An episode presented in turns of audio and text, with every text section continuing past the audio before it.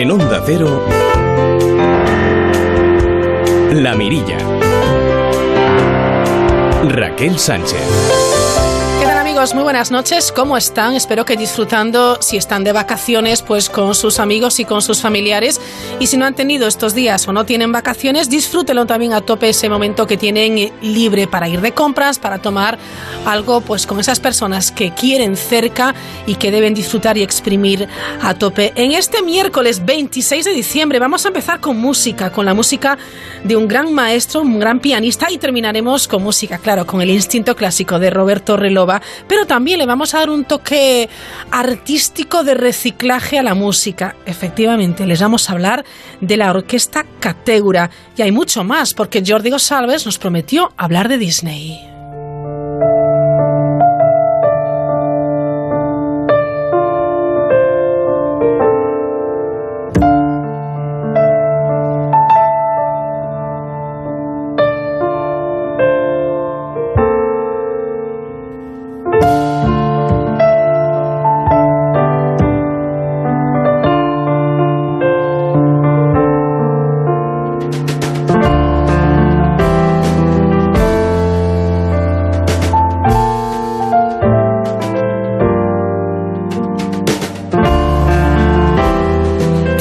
Es el título de este segundo disco de Gabriel Peso que está con nosotros. Hola Gabriel, ¿cómo estás? ¿Qué tal, Raquel? ¿Todo bien? Muy bien. Supongo que contentísimo, ¿no? La verdad que sí, poder estar aquí en casa de nuevo y, tocando mi, música propia. Bueno, no estarás nervioso, ¿no? Bueno, los nervios están siempre y, son importantes que estén para, para también estar consciente y, sentirse uno vivo, ¿no? Sí. Con, con la responsabilidad que ello implica pero, pero lo que más, más que nervios tengo muchas ganas. Gabriel Peso es de, es de gallego, por supuesto, es de, es de Pontevedra. Y la verdad, con lo joven que eres, Gabriel, tienes una trayectoria impresionante. Claro, una trayectoria que viene avalada por un trabajo. ¿Cuándo has empezado tú a trabajar con tanta intensidad? Pues yo creo que fue un trabajo em, eh, progresivo, ¿no? No creo que haya un punto de inflexión claro, sino que es poco a poco iba haciendo cosas distintas de diferentes ámbitos y estilos musicales, mm, diferentes eh, ramas a nivel de, productor, de arreglista, de intérprete, como compositor, acompañando a artistas, a nivel docente también. Entonces yo creo que es una suma de todo y, poco a poco. Bueno, estos que escuchan son las, las manos de Gabriel Peso sobre, sobre el piano, es maravilloso. En trío de nuevo, como el primer disco. Sí, la verdad que es una formación en la que yo me siento muy, muy libre, muy cómodo, muy versátil, muy inspirador, muy creativo. y, y, entonces he decidido en este segundo trabajo volver a apostar por esta formación y con mis compañeros, con eh, David Ruiz al contrabajo y Miguel Asensio a la batería, con los que llevo mucho tiempo tocando y me siento muy, muy cómodo con ellos. ¿Cómo es, Gabriel, que te llame pues Bisbal, Abraham Mateo, Antonio José, Soraya, Pepe Bao para... Bueno, pues para que les eches una mano, fíjate. para mí es un, un, privilegio poder acompañar a la gente con, con, tanto, con tanto talento y poder disfrutar de, de sus conciertos para, para un público pues mayor en plazas de toros. Buenas, vengo de Securitas Direct a instalar la alarma. Gracias por venir tan rápido. No se preocupe. ¿Ha sufrido algún robo? Un robo no. Se me metió gente a vivir en mi casa y después de un montón de meses por fin hoy he podido recuperarla. Pues tranquilo, porque una alarma es la mejor manera para que no vuelva a suceder. Protege lo que más importa con Securitas Direct, la compañía que protege tu hogar los 365 días del año. Llama ahora al 945 45 45 o calcula online en securitasdirect.es. Recuerda 945 45 45. Muy, cómodo con ellos. ¿Cómo es, Gabriel, que te llame pues Bisbal, Abraham Mateo, Antonio José, Soraya, Pepe Bao para... Bueno, pues para que les eches una mano, fíjate. para mí es un, un, privilegio poder acompañar a gente con, con, tanto, con tanto talento y poder disfrutar de, de sus conciertos para, para, un público pues mayorista, en plazas de toros, auditorios, estadios y luego lo que yo conlleva, ¿no? Por ejemplo, con, tanto con Abraham como con David Bisbal hemos actuado en Latinoamérica, Chile, Argentina, Perú, poder actuar en sitios míticos como el Auditorio Nacional de México o el Luna Park de, de, Buenos Aires, donde entraba yo en camerinos y había fotos de, de, Elvis Presley allí, de Frank Sinatra tocando en el Auditorio Nacional de México. Juan Gabriel, un mes, y estoy tocando aquí también. con mi tocayo, ¿no? Es una pasada, ¿eh? La verdad es que muy bonito. Y luego, bueno, una vez que empieza el concierto ya te pones el piloto automático, concentración y, y a, y a hacer tu trabajo y responsabilidad. Además, tú eres tan exigente que casi casi ni te quieres oír cuando te hacemos la entrevista de radio porque estarías más pendiente de lo que estás escuchando, de tu trabajo, que de la charla en sí. ¿Cómo es que eres tan exigente?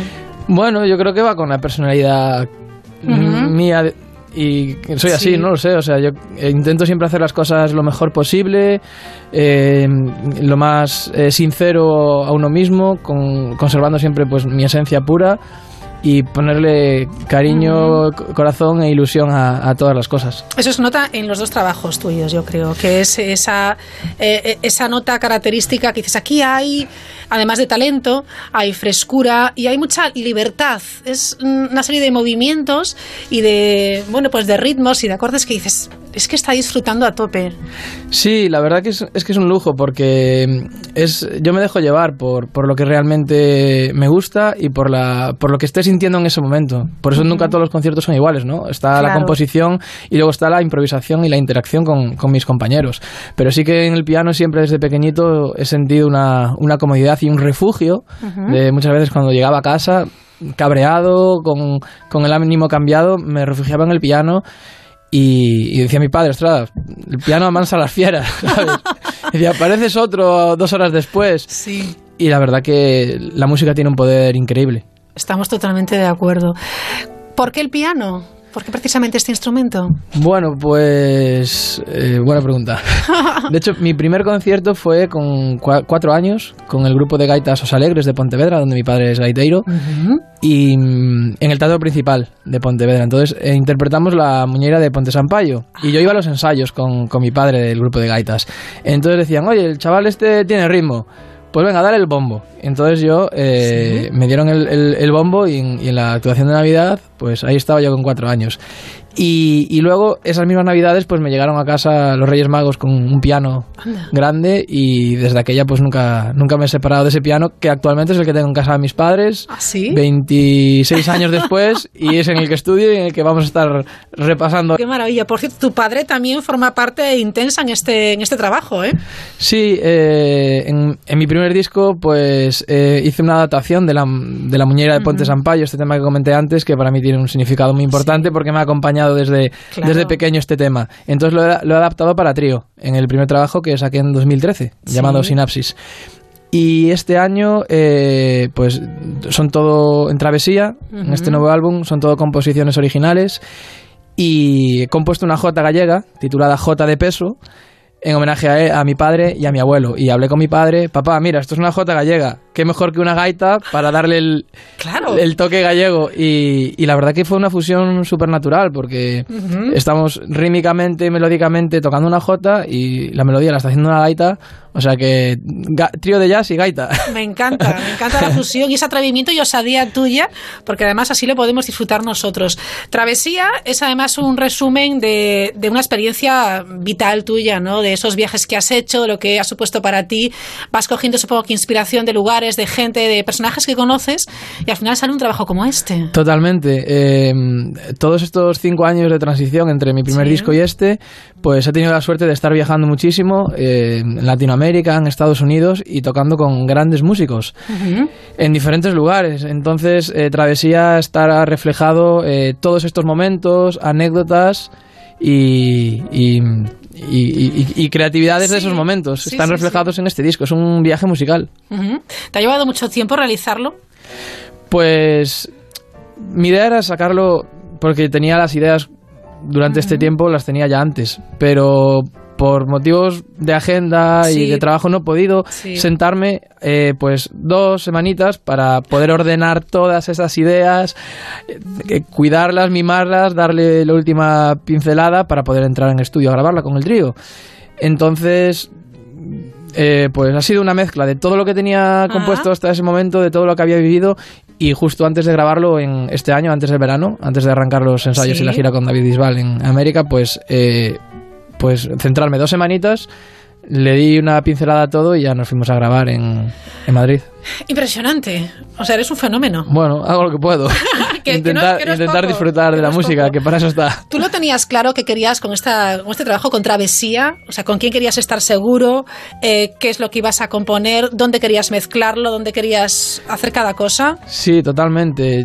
Bueno, eh, grabarlo pues con, con mis dos compañeros con los que Claro. llevo ya tiempo tocando, con, con David Ruiz y con Miguel Asensio. Y lo grabamos en un estudio en Madrid, en Casa Limón, que es un estudio muy, muy bueno, muy, muy requerido, ¿no? De hecho, es donde graba Michel Camilo, donde ha grabado Bebo Valdés Lágrimas Negras. Poca cosa, ¿eh? Ha grabado ahí en, en ese mismo piano y, y lleno de, de historias. Paco de Lucía ha grabado ahí muchísimo. Y entonces, eh, bueno, lo grabamos en un día. Fue todo un, un- un directo. Grabamos un directo Sí. con vídeo. De hecho, en mi página web están los vídeos, donde los vídeos del, del audio que suena, Ajá. de la misma toma, ¿no? Eso es una chulada, ¿eh? Sí, porque al final sí, estás viendo lo que realmente Ah. estás viendo lo que Lo que has escuchado. Exacto. No es un playback ni nada, es Exacto. totalmente lo, lo real. Y, y luego el tema del sonido y todo eso, pues eh, hablé con Dave Darlington, que es un ingeniero al que yo admiraba muchísimo por su trabajo. Ha trabajado con grandes como Celine Dion, Whitney Houston, Sí. Chick Corea, eh, Herbie Hancock, Wayne Shorter. Entonces hablé con él y "Pues me dijo, York". me dijo, claro Gabriel, welcome, vente, vente para acá. Y me cogí un avión, me fui a Nueva York y estuve con él pues disfrutando de la experiencia, aprendiendo muchísimo, viendo cómo trabajaba, viendo su manera de, de tratar el sonido. Y, y entre los dos pues hemos llegado a, a este sonido que yo era realmente el que buscaba. Sí, oye, eh, cuando terminas un trabajo y lo escuchas y lo saboreas y dices, esto es lo que yo quería, tiene que ser un placer inmenso, ¿eh? La verdad que mm, muy reconfortante. Claro, O claro, sea- y es- tiene, porque además nunca sabes, ¿no? Sabes lo que tú quieres y luego dices, a ver, a ver qué, qué hijo me sale, ¿no? Sí, sí, es muy, muy gratificante. Después de todo el trabajo, ver resultados y decir, bueno, pues ahora todo, todo el sudor aquí está. Mm. Y, y muy, muy contento por ello. Hombre, no me extraña, Gabriel Peso. Eh, la gente que te está escuchando, con esta experiencia que tienes, con quien te has codeado, además has sido finalista en el European Jazz Contest del Festival de Jazz de Roma, ganador del primer premio de, a la excelencia musical de Más Futuro 2012, en fin, un montón de, de reconocimientos. ¿Cuántos años tienes? Pues tuve menos ya. eh, 31. Soy 31 del 87. años. Lo que te queda todavía por delante. Bueno, ojalá, ojalá poder seguir viviendo este sueño y poder dedicarme a la música, que es lo que siempre he querido, y tocar con muchísimos músicos para seguir apren- aprendiendo, creciendo y, y- y disfrutando de- de este precioso trabajo. Pues seguro que lo vas a conseguir porque con esa humildad y, y con ese talante que tienes, talante y talento que tienes, no hay fallo, Gabriel. gracias. Vas a triunfar como ya lo estás haciendo. Le recomendamos Gabriel Peso, Trío, segundo trabajo, Travesía. Es una delicia escucharlo como venimos haciendo. Y te deseamos también que pases unas eh, fechas muy entrañables, que disfrutes de la gira también en casa y muchísimos éxitos, Gabriel. Muchísimas gracias. Un abrazo, adiós. Un abrazo.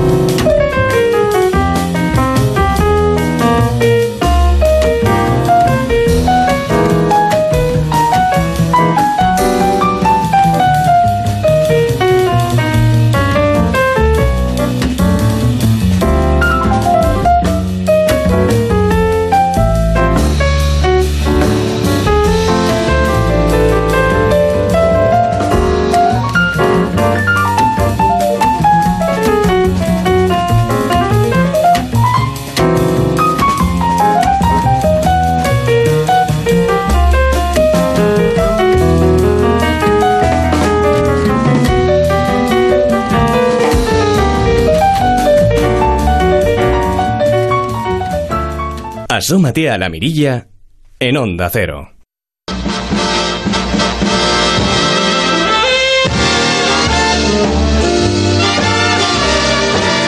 Magnolia trees at night, sparkling bright. Fields of cotton love, wintry white. When it's Christmas time in New Orleans. Choir and prayer fills the air. Mississippi folks gathering there, cause it's Christmas time in New Orleans. You see a Dixieland Santa Claus leading the band to a good old Creole beak. Golly, what spirit! You can only hear it down on Basin Street. Your cares will disappear when you hear.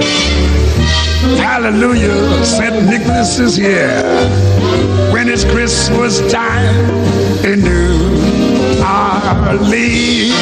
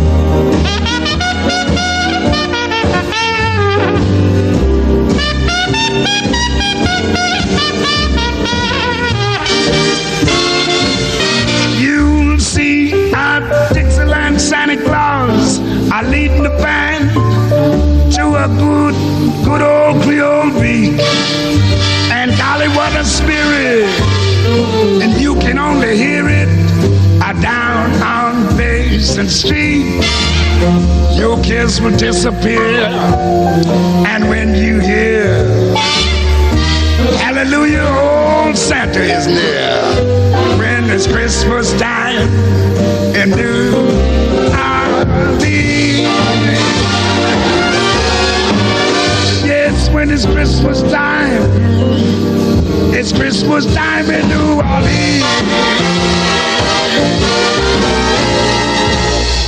Oye, Lourdes, ¿tú tienes alarma? Sí, la de Securitas Direct. ¿Y qué tal? Es que queremos ponernos una alarma en casa antes de irnos de vacaciones. Ah, yo estoy muy contenta. Te quitas de un montón de problemas. Además, que también nos la pusimos antes de irnos de vacaciones y te vas tranquila.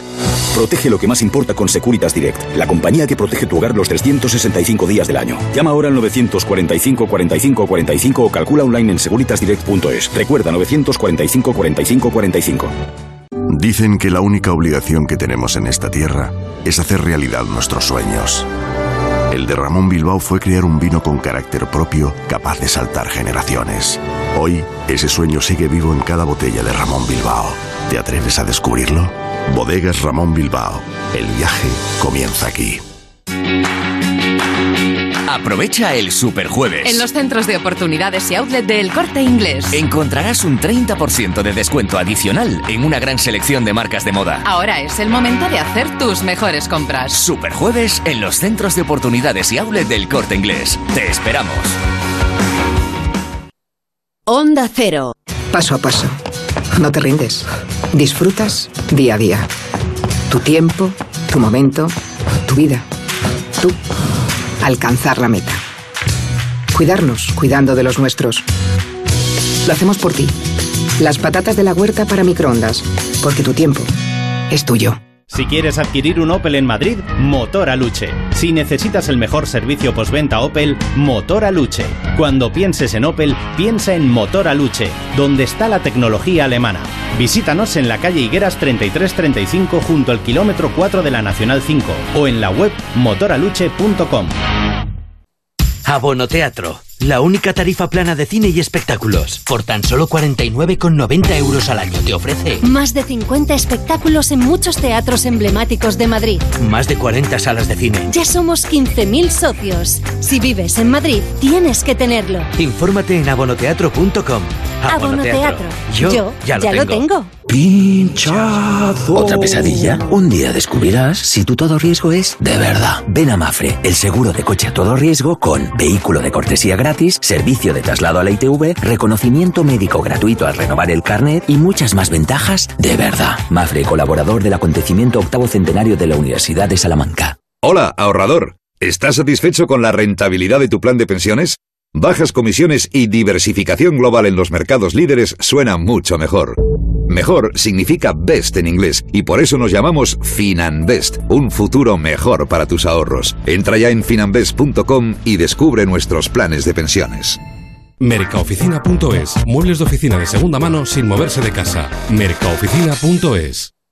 Gilmar presenta Villas de Pozuelo. Siete chalets adosados exclusivos con cinco dormitorios, amplias estancias y distribución muy funcional, piscina con jardín, solarium y dos plazas de garaje.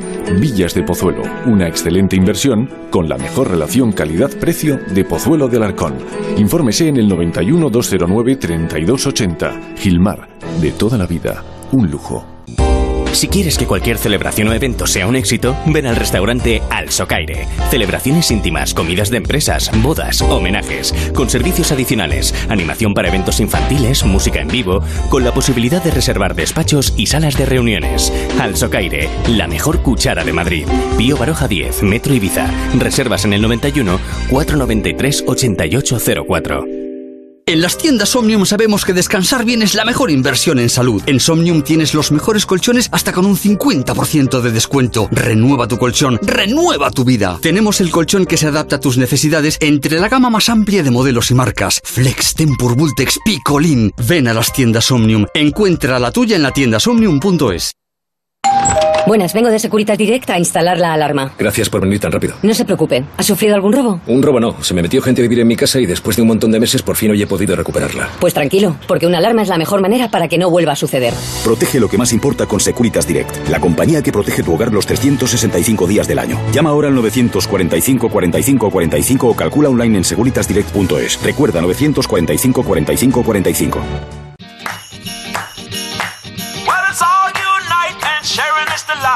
Christmas is a time to celebrate.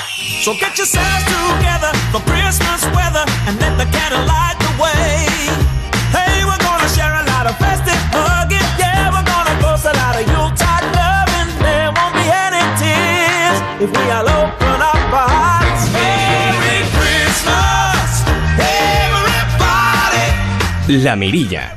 Onda Cero. Each and everyone. So come on, have yourselves a ball. Peace and love for all. Merry Christmas,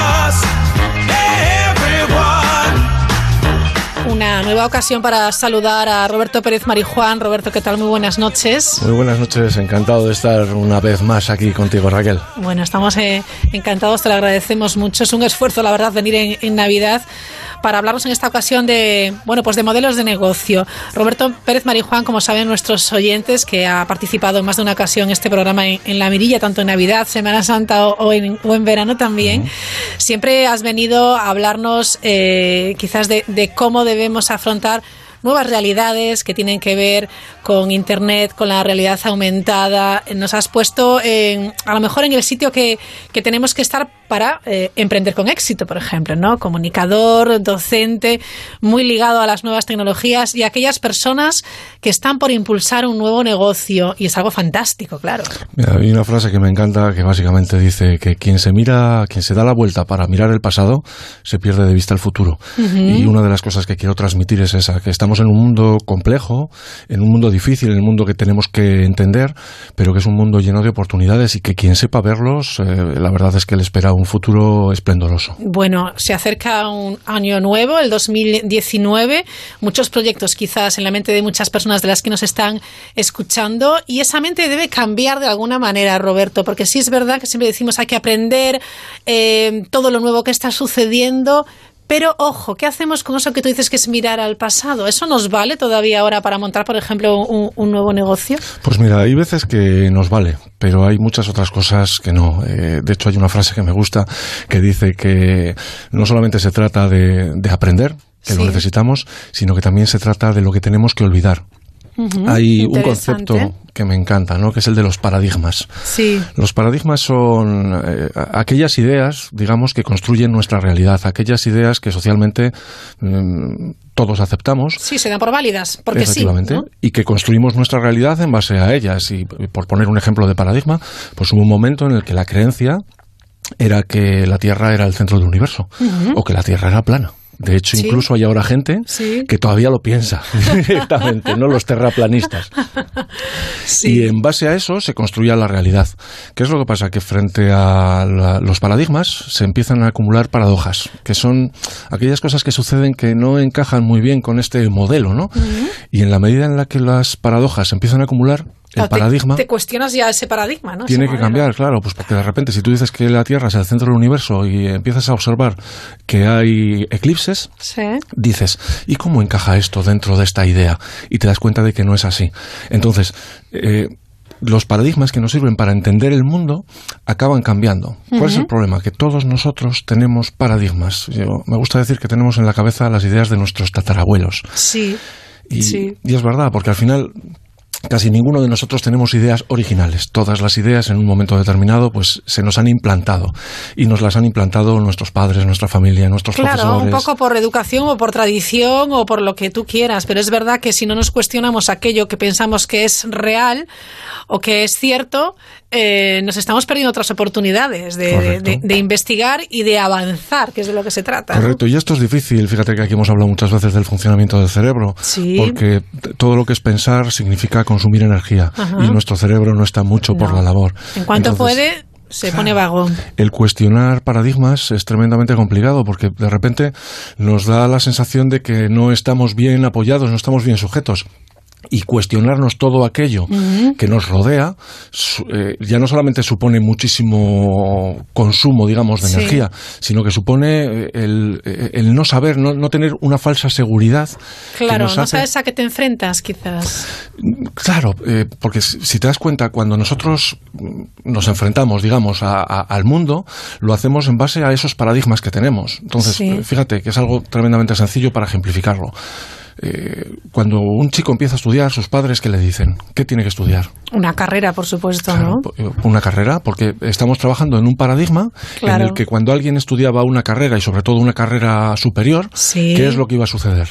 Que ibas a encontrar empleo, pero vamos, al día siguiente, cosa que ya no es cierta. Claro. Pero ya no solamente ibas a encontrar empleo, sino que ibas a encontrar un buen empleo. Un buen empleo en una buena para empresa. toda la vida. Para toda la vida. De hecho, sí, la- las, Sí. las madres y los padres decían a los hijos, estudia esta carrera porque te va a ser fácil colocarte. Sí. Entonces, Sí. la- el paradigma era, si tú haces esto con la intensidad adecuada durante el tiempo correcto, vas a encontrar un resultado cierto. Y ahora de repente se empiezan a acumular las paradojas. Resulta que alguien termina una carrera superior, como puede ser la de arquitectura, y nadie le contrata. Ya. O el día que le quieren contratar, le quieren contratar por un precio muy inferior a lo que él pensaba que tenía derecho a ganar. Claro, eso es una paradoja, porque tú has querido ese paradigma y te encuentras con que no es real. Ha habido Correcto. un cambio. Y, y pasa, fíjate, me llama mucho la atención ahora mismo con formación profesional. Sí. La formación profesional venimos de un mundo en el que solamente lo hacían las personas que no valían para hacer una carrera.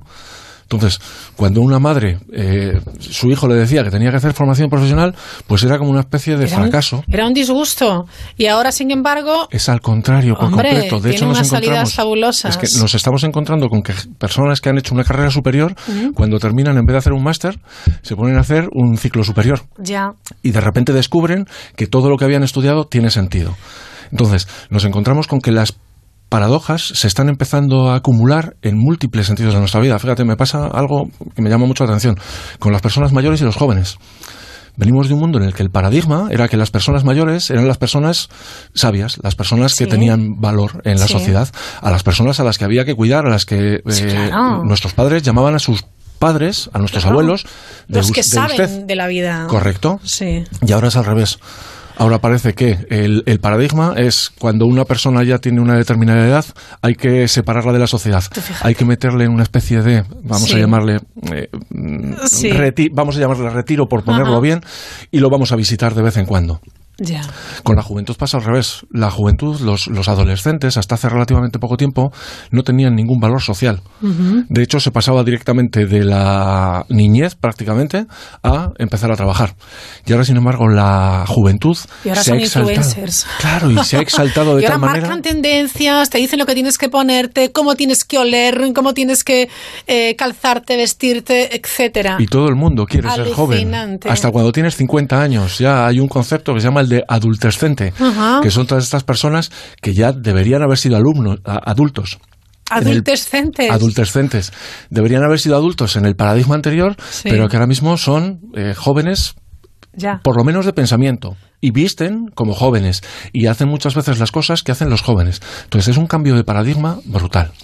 Y en el mundo de las empresas, que va a ser lo que vamos a tratar durante los siguientes programas, pasa exactamente lo mismo. Venimos de un mundo en el que la relación entre las empresas y los clientes era una, una relación prácticamente manejada por las empresas eran las empresas las que creaban los productos, eran las empresas las que a través de la publicidad tradicional les decían a, a los consumidores. Claro, te llevan en una dirección o te llevaban en una dirección la propia empresa, la propia marca, te decía, por aquí, vamos a ir por aquí, vamos a, crear, a crear nosotros esta tendencia. Correcto. Ojo, que ya no es así. Ya no es así porque ha aparecido una nueva manera, un, un nuevo paradigma en el que ahora muchas veces no son las empresas las que tiran, sino que son los propios clientes.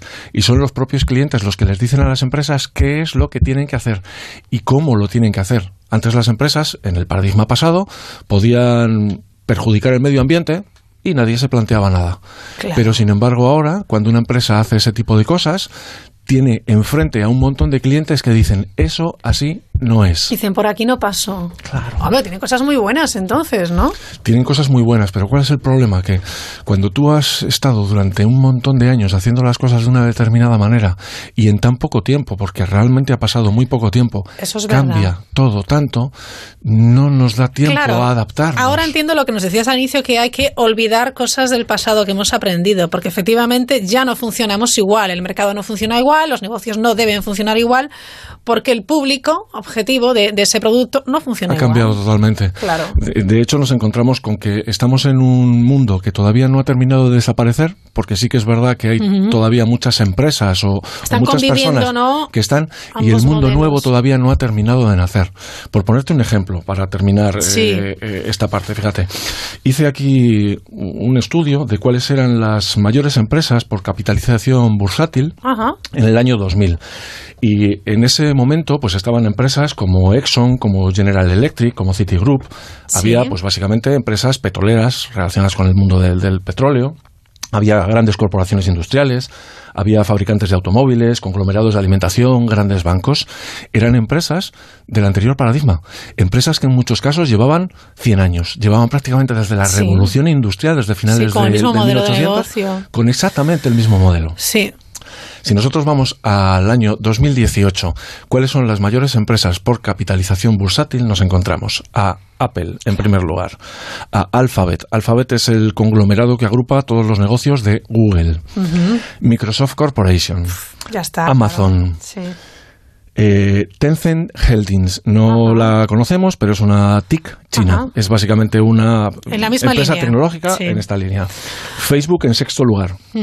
La primera empresa ¿sí? que está, de- digamos, del antiguo paradigma, es una empresa que se llama eh, Berkshire Hathaway, que es una empresa de finanzas de Estados Unidos. La siguiente es Alibaba. ¿Vale? Nos encontramos, fíjate, empresas como Nestlé Un cambio radical. están Nestlé. en, el, están en el puesto 20 Claro. o Visa en el puesto 19. Entonces, nos hemos encontrado con que en un mm, plazo muy pequeño de tiempo, Sí. un montón de empresas que no, que no existían hace Claro. 15 años se han colocado. No solamente a les la va bien, sino que están en los puestos principales, en los primeros puestos. Y están marcando además el ritmo al resto de las empresas. Muchas de estas empresas mm, eh, empezaron como una solución tecnológica, pero se están metiendo en otros sectores, pues por ejemplo, tienes eh, eh, Google Ajá. con el tema del coche autónomo. Sí. Claro. Google es- Empiezan eh, a empezó tocar como, otros como un sectores. buscador, Sí, efectivamente. sí. Pero no solamente eso, se meten pues en el tema de los viajes. Ajá. El tema de Google me ha llamado mucho la atención porque es además una prueba que pueden hacer nuestros oyentes ahora mismo, Sí. que es que entren, que prueben a entrar en Google y que pongan trabajo en y que pongan su ciudad. Trabajo en Madrid, trabajo en Barcelona, trabajo en Sí, eh, donde en- sea. en donde sea. Y se van a encontrar con que Google les va a dar un unos resultados de cuáles son los trabajos que se están ofreciendo en su zona concreta, Ajá. ya filtrados, de tal manera que no tienes que ir buscando por todos esos eh, portales, digamos, de empleo que tenías antes. Están agrupando la información y están entrando en un montón de sitios, en el mundo de los pagos. Dentro de poco, nuestra forma de pagar no será metiendo la mano en la cartera, sino que será a través de nuestro móvil. Y el tema es que todas estas empresas tecnológicas que tienen claro cuál es el nuevo paradigma, que es todo aquello que sea susceptible de ser hecho por un software o por un robot, en Sí. algunos casos, va a acabar siendo hecho por un robot o por un software. Y cuanto antes lo asumas, mejor. Para ello hay que prepararse. Claro, Y, ahí también cambia de lo que hablábamos también eh, antes, que es el tema de la educación. Hay que ir ya eh, con otras herramientas, buscando otras herramientas que nos preparen para esos nuevos modelos de negocio. Claro, de, hecho, por eso eh, vemos que en este nuevo paradigma se escucha, por ejemplo, la palabra STEM, todas estas, pues, al final, conocimientos que tienen que ver con la parte de las matemáticas, de la física, de toda, de, toda la tecnología. De hecho, la mayor parte de nosotros ya trabajamos con tecnología. De hecho, tenemos en nuestros bolsillos teléfonos móviles. Y sin saberlo. Claro. Ha colado en nuestra vida casi sin darnos cuenta. Sí, y no, no, solo sin saberlo, que sí que lo sabemos. Mm. ¿Qué es lo que no hacemos? Utilizarlo. Muchas veces se dice que tenemos mayor, más tecnología ahora mismo en el bolsillo que la que fue capaz de llevar al hombre a la luna. ¿Sí? Eh, y, y, es así. ¿Qué es lo que pasa? Que muchas veces esa tecnología no la utilizamos más que para entretenernos y para divertirnos. Yo se lo digo muchas veces a la gente. Tienes aquí una herramienta que te permitiría hacer un montón de cosas. Y al final eh, acabamos pues utilizándola esa para jugar al Candy Crush o para o para entretenernos o para andar eh, mandando mensajitos de un lado a otro pero sin aprovechar realmente lo que la tecnología nos da. Entonces lo que vamos a hablar durante los próximos programas va a ser el cómo estas empresas están generando nuevos modelos de negocio que son diferentes a los modelos de negocio del pasado muy bien para que la gente entienda que dentro de sus propias empresas, bien tengan una empresa propia o bien trabajen para un tercero, o bien sean autónomos incluso, pueden aprovechar estos nuevos modelos de negocio para crecer. Bueno, pues eso será. Mañana vuelves, no te queda más remedio entonces para seguir y el viernes también y vamos desgranando en estos tres programas eh, cómo enfrentarnos a esos nuevos modelos de negocio, estar preparados, que es de lo, de lo que se trata de sacarle el jugo a tope al 2019. vamos, A hacer, vamos a hacer que el 2019 sea el mejor año de nuestra vida, sin duda ninguna. Ojalá. Gracias, Roberto. Hasta mañana. Adiós. Adiós.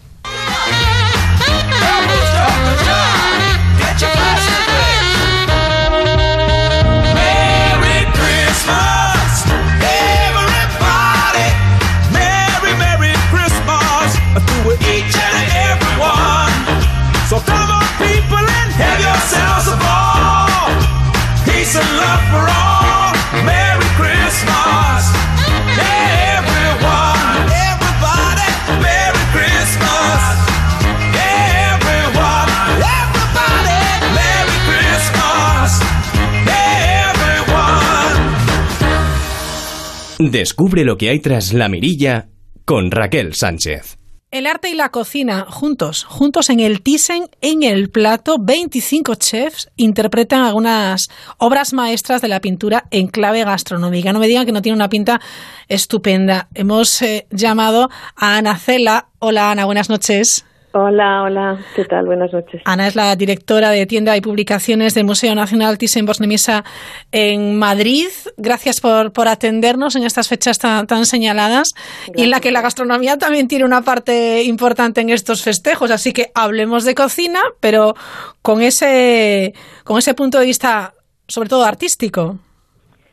Pues, pues gracias por, por, invitarme. La verdad es que sí, estamos con, con esta publicación del museo, El Thyssen en el Plato, en la que hemos invitado a 25 chefs de, de, toda la eh, España y hemos, eh, les hemos invitado a venir al museo, a, a pasearse por nuestras salas, elegir uno de nuestros cuadros y a partir de ahí pues eh, reflexionar porque ese cuadro nos han escrito un pequeño texto y nos han hecho una receta.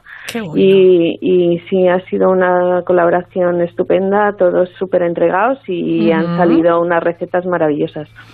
Imaginamos que sí, la idea me parece fantástica, establecer ese diálogo entre arte y, y, gastronomía, porque además en ambas disciplinas de lo que se trata es de despertar los sentidos, las emociones, ¿no? Sí, sí, sí, exactamente. O sea, nosotros eh, ya llevamos tiempo, además, con, con, este interés por la gastronomía. El museo eh, ofrece a los visitantes un recorrido gastronómico por alguna de las obras de, de la colección permanente. Eh, después también eh, la tienda, desde la tienda del museo se ha desarrollado una línea Delicatessen, eh, que obviamente ya con el nombre ya nos venía muy bien, ¿no? y, bueno, pues hemos elegido productos locales de excelente calidad, todo, pues aceites, vinos, conservas, tenemos miel de, Galicia además. Muy bien. Eh, también conservas de Galicia.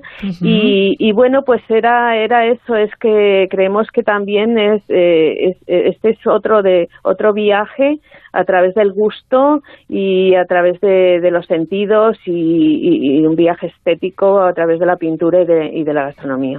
Bueno, tiene que ser para, para incluso para el chef una experiencia extraordinaria. Primero les habéis invitado ¿no? a que recorran las salas y cada uno de ellos entonces, Ana, ha elegido un cuadro, ¿no? Sí, sí, sí, ha sido así.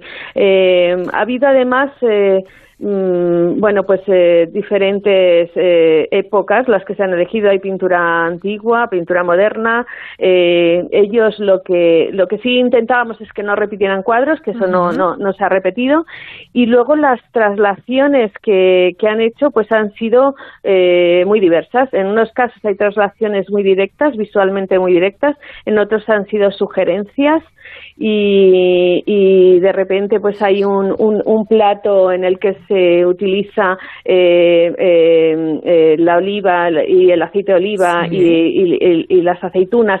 Y está basada en un cuadro de Rothko que es gris y morado y, y nos habla de cómo la traslación de las eh, perdona, verde y morado, la traslación de la aceituna del verde al morado, y son, son mm, sensaciones que ellos han ido eh, percibiendo al, al, contemplar los cuadros. O sea que, y bueno, pues no sé si conoces los los eh, chefs que nos han acompañado, pero hay desde... desde es un lujazo de chefs. Sí, Juan Mari y Elena Arzac, tenemos a Oriol Balaguer, tenemos a Vera Sategui, tenemos a Diego Guerrero, a Sacha, Toño Pérez, Jesús Sánchez...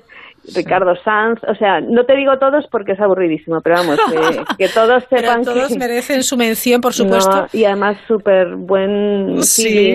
trabajando con ellos, sí. Qué maravilla. Cada cocinero además eh, además de interpretar esa obra como ha querido, porque no se trata de copiar lo que ve, sino de lo que al artista le produce, ¿no? Y entonces él lo, reinterpreta, por decirlo de alguna manera.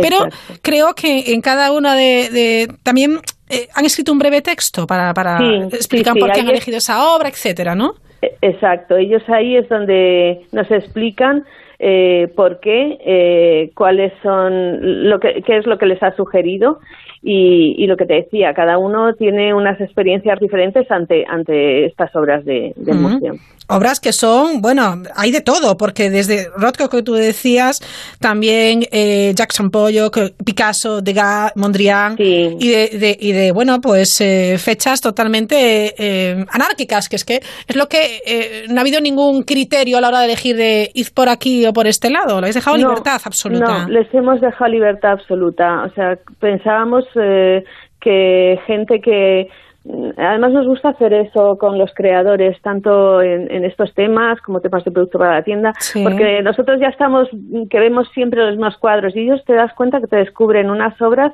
que de repente las tenías ahí como medio ocultas y entonces eh, les sacan muchísimas... Eh, eh, matices que a lo mejor nosotros no, se nos habían pasado ya.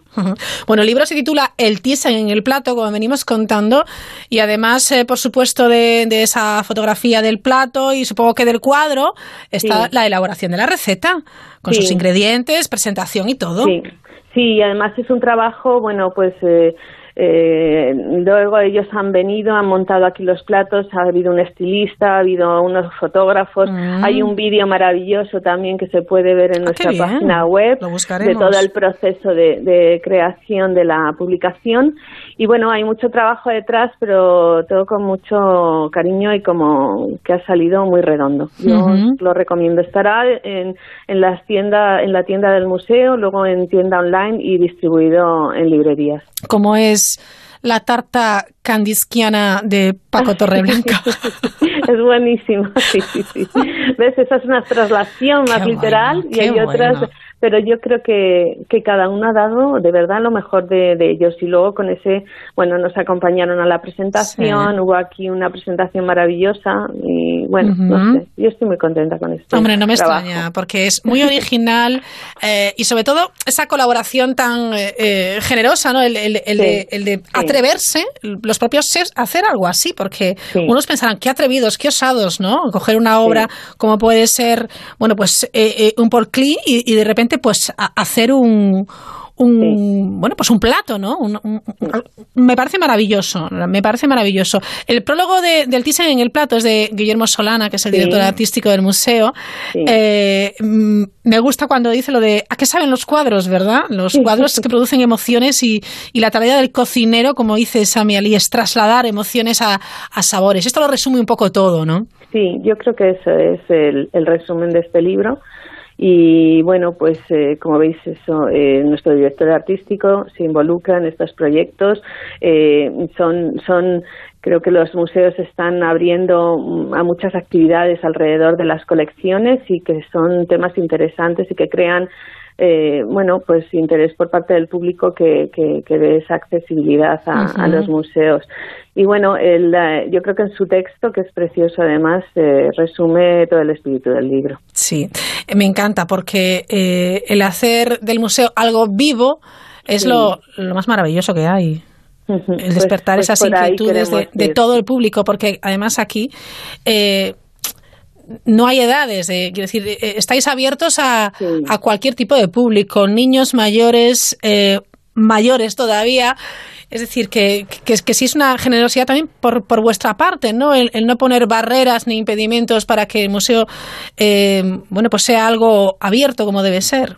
Sí, no, todo lo contrario. Yo creo que, bueno, pues el Museo Thyssen sí que está abierto a muchas actividades para todo tipo de públicos de edades y de condiciones y, y, actividades que van desde las propias del museo, como son las visitas a la colección desde distintos ángulos, visitas a las exposiciones temporales, como son actividades educativas, mm, conciertos, se hacen obras de teatro, hemos hecho ballet en las salas.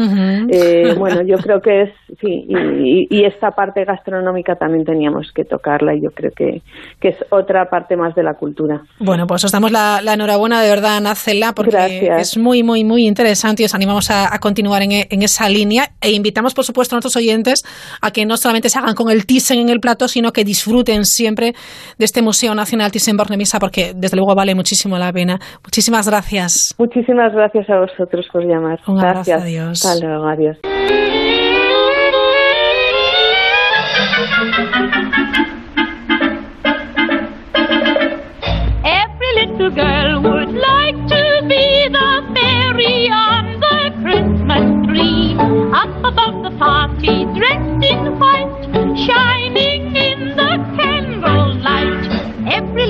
Continuamos y es para hablarles de la Orquesta de Instrumentos Reciclados de Cateura. Seguramente ya habrán oído hablar de ella. Yo les digo de verdad que es una idea buenísima y no solamente eso, sino que si tienen la oportunidad de escucharlos, desde luego no, no dejen pasar la oportunidad.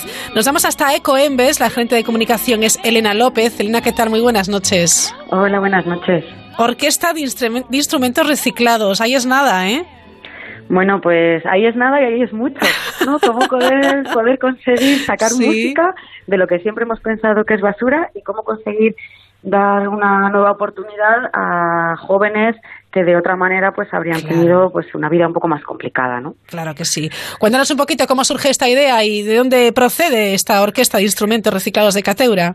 Bueno, pues esta orquesta es de Cateura, que es un vertedero que hay, eh, digamos que a las afueras de, de la ciudad de Asunción, en Paraguay y su creador, Fabio Chávez, que es el director también de la orquesta, pues fue al vertedero a trabajar, a intentar solucionar los problemas con los residuos del vertedero, ¿no? se encontró un problema mayor y era que había muchos chicos que estaban, bueno, pues que viven de la basura, que viven en la propia basura y que no iban a tener pues no un futuro pues muy prometedor ni muy bueno no entonces él que también sabía de música decidió que podían, con las cosas que encontraban en la basura, ir construyendo instrumentos, ir enseñándoles música y bueno, poco a poco, así pues hasta el día de hoy, ¿no? Que han, hacen giras por todo el mundo y que han tocado hasta con Metallica, o sea no, no, si es que además eh, han tenido oportunidad de, de, de tocar con grandes artistas y aquí en España también, ¿eh? Sí, sí, sí, aquí han tocado, mira, con Rafael, han tocado con Manu Carrasco, con Antonio Carmona, Aramalikian, Rosario Flores. Oh, ¡Qué maravilla! este año también tenemos artistas maravillosos con los que van a tocar, ¿eh? Tenemos a un Iván Ferreiro. ¿eh? En, Vigo, además, ¿no? Sí. En Vigo, eso es. Y con Melendi, aquí en, en, Madrid. Vale, en Vigo es el 28 de diciembre, ¿verdad? El 28 de diciembre en el auditorio, sí, en el auditorio Mar de Vigo a las ocho y media. Ajá, ¿y en Madrid? el día 2 de enero a las 8 en el Teatro Real. Vale, ¿cómo hacemos para ir a los conciertos? ¿Qué hay que hacer? Pues bueno, en la página web de la música del reciclaje.com viene toda la información y también puede, se pueden adquirir directamente en la página web de cada uno de los, de los lugares donde actúan, en la web del Teatro Real para el Concierto de Madrid y en la web del Auditorio Mar de Vigo para el Concierto de Vigo. Claro, Ecoembes no podía perder la oportunidad de estar al lado de esta orquesta de instrumentos reciclados, evidentemente, ¿no? Bueno, es que compartimos absolutamente Claro. los valores, ¿no? De dar una nueva oportunidad no solo a los residuos, ¿no? Y poder contar y explicar a, a la gente que pues que el- aquello que consideramos basura en realidad tiene tiene un valor y el poder dar una nueva oportunidad a, a la gente, ¿no? A los chicos en este caso. De hecho, mm, es un proyecto que nos emocionó tanto no solo para traerlos pues de gira aquí a España, sino que hemos hecho como una pequeña réplica ¿no? del proyecto Sí. y tenemos nuestra propia orquesta de la música del reciclaje aquí en España y que de hecho van a tocar también con los chicos de Cateura en los dos conciertos. Así que Qué bien. Mira, me parece una idea magnífica para hacer, por ejemplo, que tomen buena nota pues en colegios, en institutos, en, en centros, ¿verdad? Que cada uno haga su propia orquesta. Seguramente sería un aprendizaje muy interesante y luego con un retorno muy bonito, que es, oye, que eso suene, suene algo y suene bien, ¿no? al final la parte artística, el hecho de que ellos puedan construir su propio instrumento, eh, es un elemento de aprendizaje muy importante, ¿no? Porque construyes tú algo que luego consigues que suene. Y luego la música que nos abre la mente, ¿no? A todos y que todos deberíamos aprender más música, tocar más música y disfrutar mucho más de, de la música. Y con esto es también otro de los objetivos que queremos, ¿no? Que la gente abra también su, Claro. su mente y disfrute. La verdad es que una gozada escuchar a la orquesta, eh, sobre todo sabiendo también que está formada por esos niños y jóvenes en riesgo de exclusión social procedentes de, de Paraguay, como nos decía Elena López, y un poquito formar parte de ese proyecto también de, de, de Cateura. Sí, porque que- además Sí, dime, el dime. concierto es, solidario. O sea, que todas las entradas, que todo lo que se recaude con la totalidad de las entradas va destinado a las familias de los chicos que forman parte de la, de la orquesta para mejorar sus, la- sus condiciones de vida Claro. allí en Cateura. Fantástico. Decía que Coembes lleva un año, bueno, en los últimos años realizando campañas muy potentes y animando a todos los ciudadanos, que es un poco de lo que se trata, a seguir tomando conciencia del respeto por el medio ambiente, por nuestro entorno, por el reciclaje, por eh, no dejar absolutamente nada eh, en, en nuestro entorno con el tema de la basura leza, ¿verdad? Hay muchos proyectos es, en marcha, no paráis, ¿eh? No paramos, pero porque al final la concienciación y la educación de la ciudadanía tiene que ser constante, ¿no? Y, y el ciudadano tiene distintas formas, cada uno somos diferentes y vivimos de una manera, entonces tenemos que intentar estar en todos los sitios donde hay gente para poder, pues lo que decías, ¿no? concienciarles sobre la importancia de reciclar, la importancia de consumir de otra manera, ¿no? De reducir también, que es muy importante, que no tenemos que consumir de una manera tan desaforada, ¿no? Y, y esta sensación a veces de una sociedad Ajá. como muy al despilfarro y lo que decías también, el no dejar nada tirado ni abandonado en la naturaleza, que la naturaleza es nuestra propia casa y que hay que cuidarla. Exacto, hay que tomar conciencia. Bueno, pues recordamos, eh, Orquesta de Instrumentos Reciclados de Cateura, concierto el 28 de diciembre en Vigo, 2 de enero en, en Madrid, eh, concierto solidario y una orquesta formada por niños y jóvenes en riesgo de exclusión social y sus instrumentos han salido, bueno, pues de un vertedero de, de basura reciclados. Es maravilloso. Elena López, gerente de comunicación de Coembes, gracias por atender la llamada de la Mirilla y feliz Navidad. Igualmente, muchas gracias a vosotros y feliz Navidad.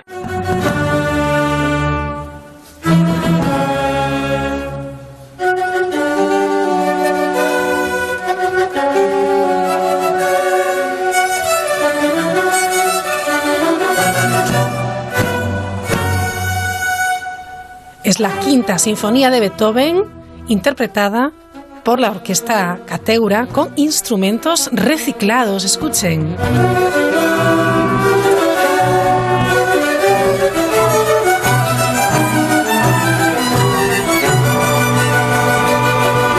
Y así vamos a llegar a las noticias de las 10, las 9 en Canarias. Luego seguimos, claro.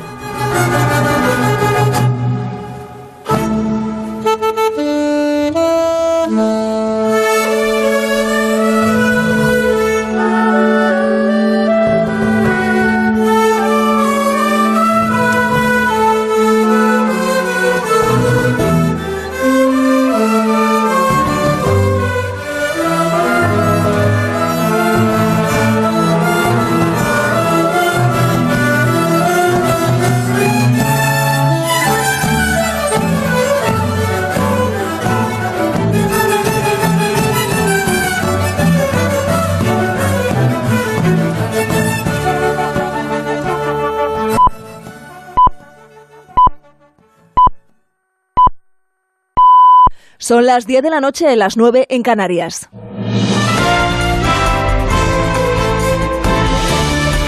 Noticias en Onda Cero.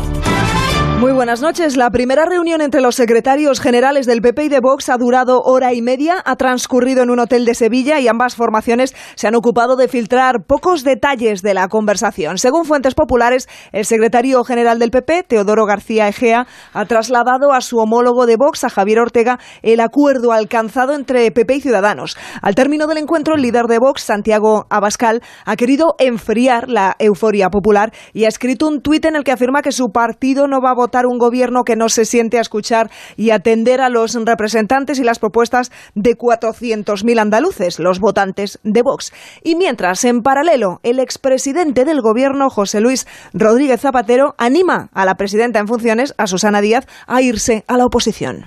Si se confirma eh, ese acuerdo del, que yo he denominado del Three Party, eh, no tenga ninguna duda que Susana Díaz y el, y el PSOE de Andalucía van a tener un amplio campo para hacer oposición.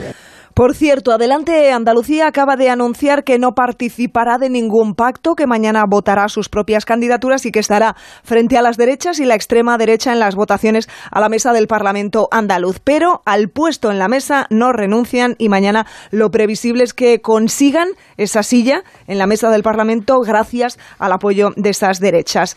Por lo demás, hoy hemos conocido más detalles del asesinato de la joven Laura Luelmo, datos aportados por la Guardia Civil. Todavía quedan lagunas en este caso, aún con el presunto asesino, confeso. El teniente coronel de la Unidad Central Operativa, Jesús García Fustel, ha explicado cómo ha sido la investigación y ha despejado algunas de estas dudas. Donde los agentes están convencidos de que Laura Luelmo no estuvo retenida mucho tiempo en la casa del detenido Bernardo Montoya, que tenía una vivienda en el Campillo, en Huelva, justo enfrente de la que ella acababa de alquilar. También creen que el mismo día que desapareció fue asesinada y que la agresión sexual se produjo en el campo. Creo que sí.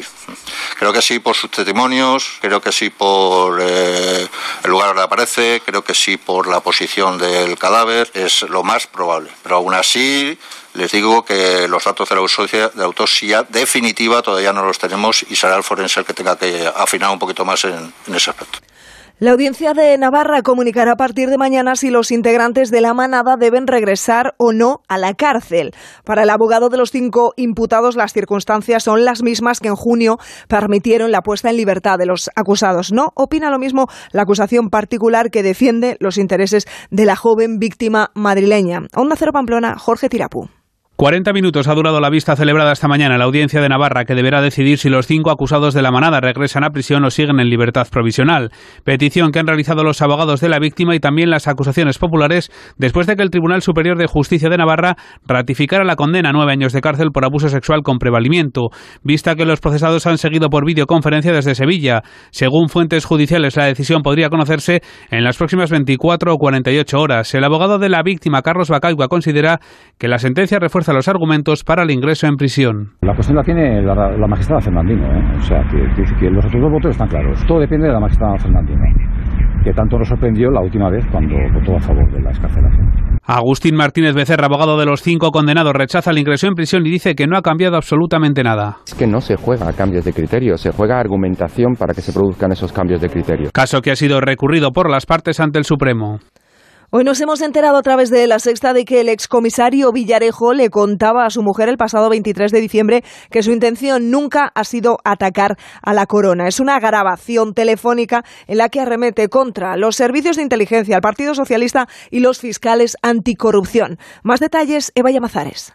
Mediante un formato singular, el singular Villarejo defiende su inocencia y denuncia un complot de todos los demás para mantenerle en la cárcel 13 meses después. Un audio grabado por teléfono por su esposa y entregado a varios medios de comunicación, la sexta entre ellos, en el que entre otros mensajes está el dirigido a quien quiera escucharle que él no quiere atacar a la corona. A la monarquía son los que se abrazan con los abogados de Podemos cada vez que coinciden con ellos. Conmigo que no cuenten, allá ellos y su conciencia. Esta secta de Illuminati solo busca destruir la corona a cualquier precio. Cinco minutos de audio que terminan con esta cita a Russo. Es una suerte de locura tratar de mantenerse cuerdo cuando todos han enloquecido, dando a entender que todos se han vuelto dementes menos él. Todos son los fiscales anticorrupción que le están investigando en el caso Tandem, su peor enemigo Félix Sanz Roldán, el director del CNI, que según Villarejo controla las filtraciones de los audios, o el ministro del Interior, Grande Marlasca, que maneja los hilos de la operación Kitchen, la del chofer de Luis Bárcenas, y que, siempre según la versión del cuerdo Villarejo, es un trilero. Y un último apunte deportivo. Mañana en Arona, en Tenerife, arranca una nueva edición de la Liga Promises, donde veremos a las estrellas del futuro, unas promesas del fútbol que escucharemos cada noche aquí en Onda Cero, en el Transistor. Síguenos por internet en ondacero.es.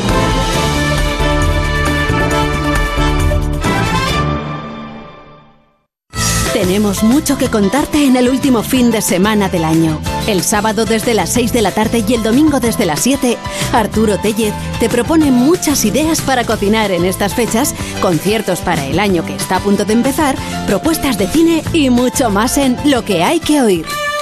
Y a las 9 hacemos un alto en el camino. Susana Pedreira te lleva de viaje por el mundo para descubrir las formas más curiosas de celebrar la Navidad, las cenas más originales, los trucos para compensar los excesos navideños. Este fin de semana, programación especial de Onda Cero para celebrar el último fin de semana del año. Te mereces esta radio. Onda Cero, tu radio.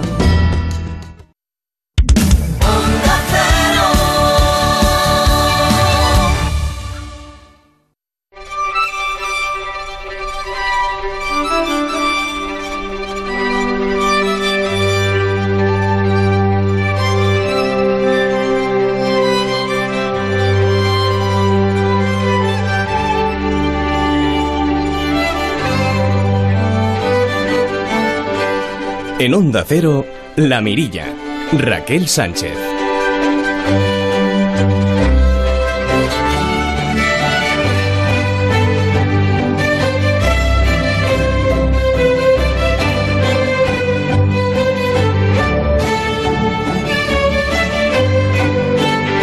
Nos preparamos para mirar a través de la mirilla y lo haremos a través de un prisma, el prisma de Disney. Porque, queridos amigos, si de alguien son estas fechas navideñas, es de los niños.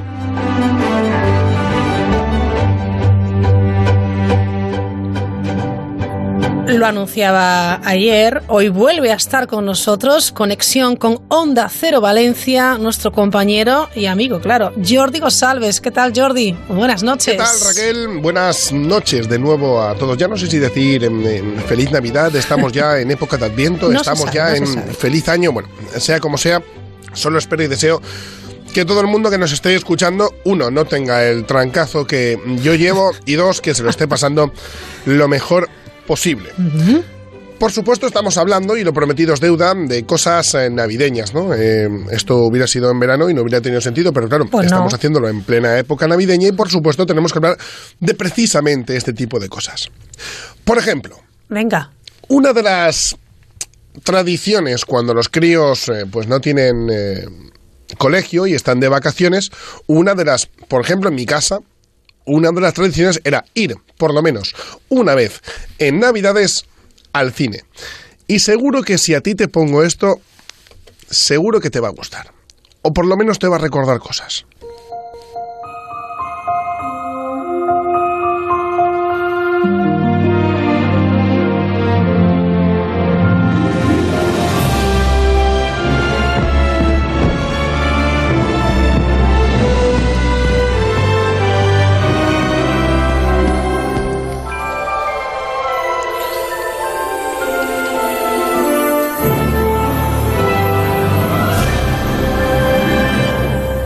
Y ahí arrancaba una de las películas eh, Disney. ¿Quién no se acuerda de ese tren transitando por un mundo fantástico donde finalmente aparece ese castillo de Disney, adecentado por supuesto con maravillosos fuegos artificiales?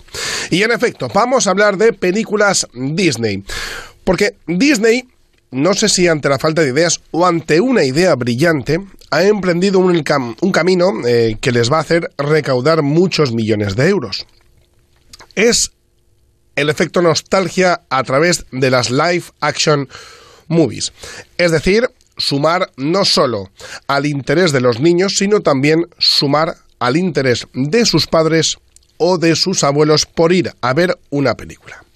Novedosa en este caso para los nanos y un viaje en el tiempo para los más mayores.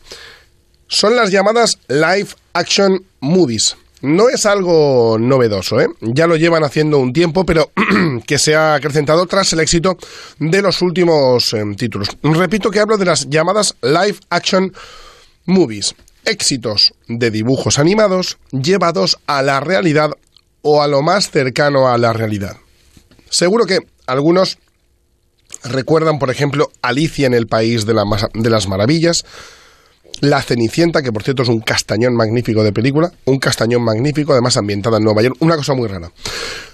Y las últimas, por ejemplo, El libro de la selva, que es una auténtica belleza de película, El cascanueces, La bella y la bestia, y esta que fue estrenada el pasado viernes 21 de diciembre.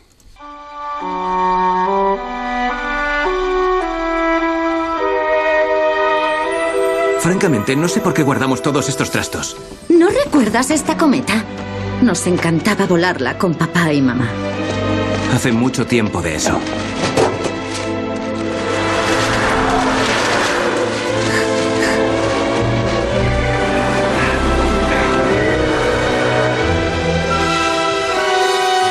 Si no lo veo, no lo creo. Estaba volando una cometa y se enredó en una niñera. Mary. Poppins, has vuelto. No parece que hayas envejecido. De verdad, jamás se comenta la edad de una dama, Michael. Has olvidado tus modales. En efecto, fue estrenada Mary Poppins, el regreso de Mary Poppins. De hecho, la película no es un remake exactamente de lo que fue la primera película, que fue un grandísimo éxito y que sigue siendo un gran éxito cada vez yo que se lo pongo, por ejemplo, a mi niña, a mi niña le encanta la primera. Y todavía no hemos tenido ese momento para poder ir a ver esta segunda parte, porque esto sí que es una segunda parte. Esto no es un spoiler, lo que os voy a contar, porque eh, hay algunos que sí que van a ser la recreación de lo que fue la película anteriormente editada por eh, Disney, pero en este caso es una segunda parte. Una segunda parte en la que como bien sabéis, los que habéis visto la, primera y la original, eh, son dos niños con una niñera mágica que es eh, Mary Poppins. Bueno, pues esos dos niños crecen, el niño se casa, tiene dos hijos y la hermana se va a vivir por otra parte. Eh, la mujer de él fallece y se queda con los dos niños. Algo muy habitual también en Disney, que haya una tragedia en cada una de sus eh, películas. De esta forma, la hermana vuelve para hacerse cargo junto a su hermano de los dos niños y ahí que aparece Mary Poppins. Fue estrenada el pasado 21 de diciembre y la verdad es que está teniendo muchísimo éxito en las grandes salas españolas.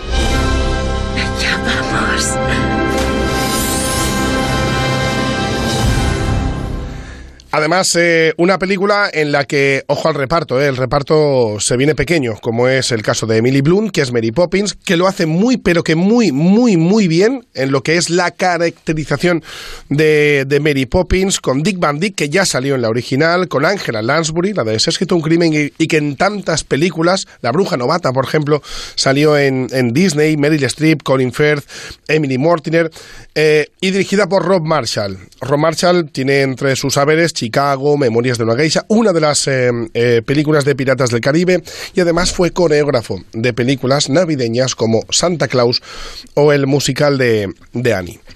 Esto es lo que ha venido. Lo bonito y lo que yo tengo ganas de que llegue es lo que está por llegar. En marzo, el día 29, se viene esto.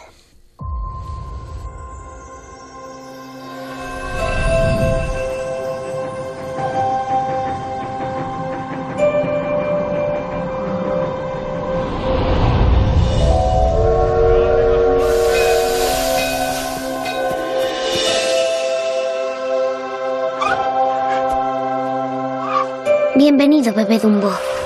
Todos somos familia, aunque sea pequeña.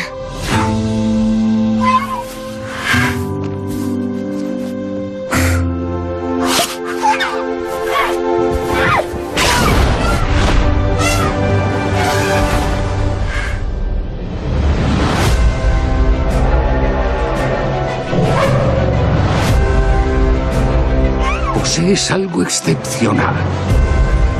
Prodigioso. Eres misterioso. Eres mágico.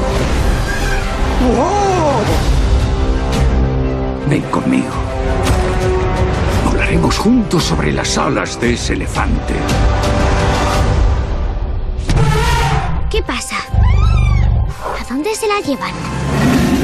Meted a Dumbo dentro. Pero es su madre. Haz algo. En efecto, Dumbo, la película que viene el próximo día 29 de marzo, va a ser eh, lo que la premier de esa, de esa película, que además es muy esperada, porque eh, el elenco de estrellas de esa película es algo gigantesco y además viene dirigida por uno de los mejores directores de la historia del cine, como es Tim Burton, dotando a esa película de, un halo eh, más oscuro, más no sé cómo decirlo, ¿no? Pero seguro que muchos recuerdan, ¿no? Eh, a Tim Burton y con cada una de sus eh, películas, dotando de algo que es un sello especial en este caso para esta película que es Dumbo de Tim Burton el próximo día 29 de marzo. Vuela.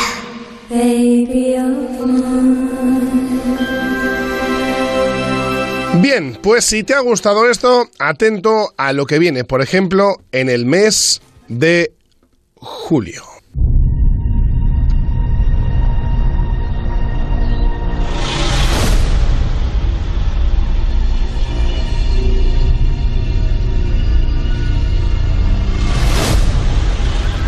Toda la tierra que baña la luz es nuestro reino. El tiempo que dura el reinado de un rey asciende y desciende como el sol. Algún día, el sol se pondrá en mi reinado y ascenderás siendo tú el nuevo rey.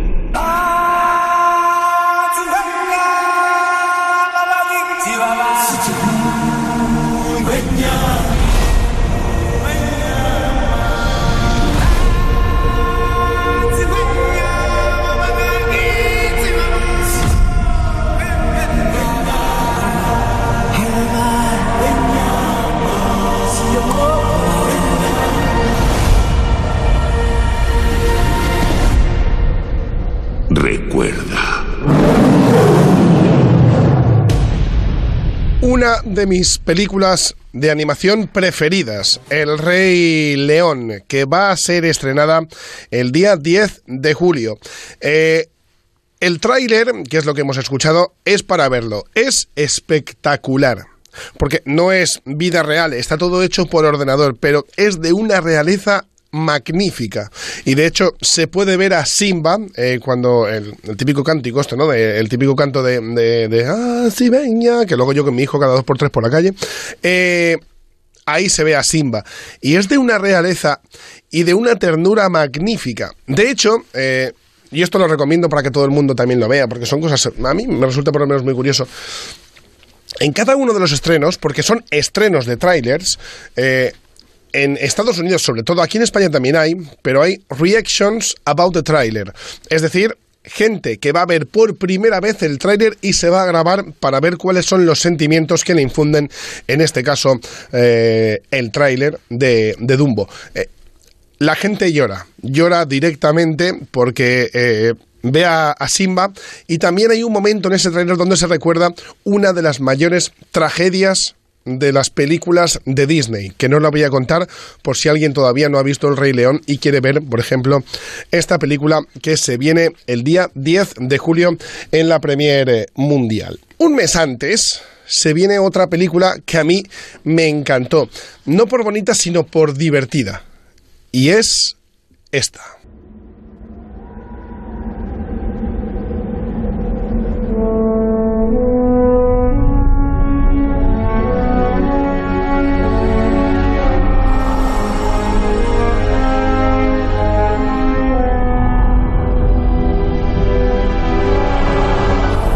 estamos en el desierto, ¿eh?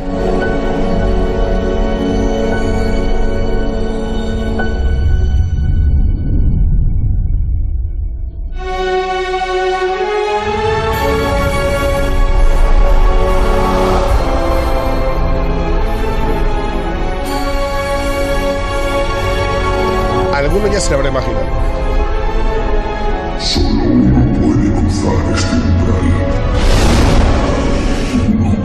Uno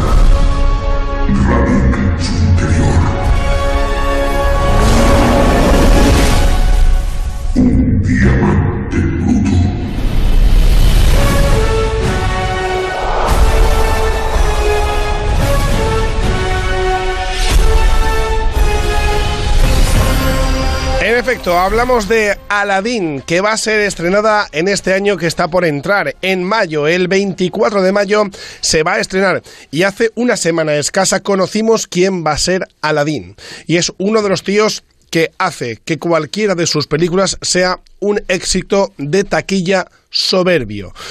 Will Smith es el que va a encarnar, en este caso, a Aladino. Eh, y es que Disney no repara en gastos. Eh, Will Smith probablemente sea uno de los eh, mayores eh, o mejores actores o, los, o, el actor mejor pagado, eh, diría yo, de todo el planeta. Pues va a ser el protagonista principal junto al príncipe Ali, por supuesto. Fíjate, por ejemplo, decíamos antes del Rey León. En el Rey León eh, una de las voces principales va a ser la de Beyoncé. Está Seth Rogen, está Donald Glover, está James L. Jones. En fin, un elenco de estrellas que hace que este efecto nostalgia aún sea mayor y más esperado por parte de nosotros que ya, pues yo en mi caso ya, ya peino alguna calva, alguna calva digo yo, alguna cana, también alguna calva, desgraciadamente. Ojo porque hay más cosas, ¿eh? ¿eh? Porque Disney ya ha distribuido cuál es el nivel de películas que va a estrenar. Y ojo porque hay muchas que yo creo que van a ser de obligada asistencia también por nuestros hijos. Tú porque las tienes creciditas, pero a mí todavía me va a tocar ir alguna. 27 de noviembre 2019. Frozen 2. Sí, va a tener una segunda parte, esa canción que martillea todos y cada uno de mis días. Espero que por lo menos cambien la canción principal y que sea o que haya un, repertorio ya más amplio en, en mi casa eh, respecto a lo que es la mm, banda sonora original de, de Frozen, que por cierto, a mí la música de Frozen me parece una auténtica salvajada.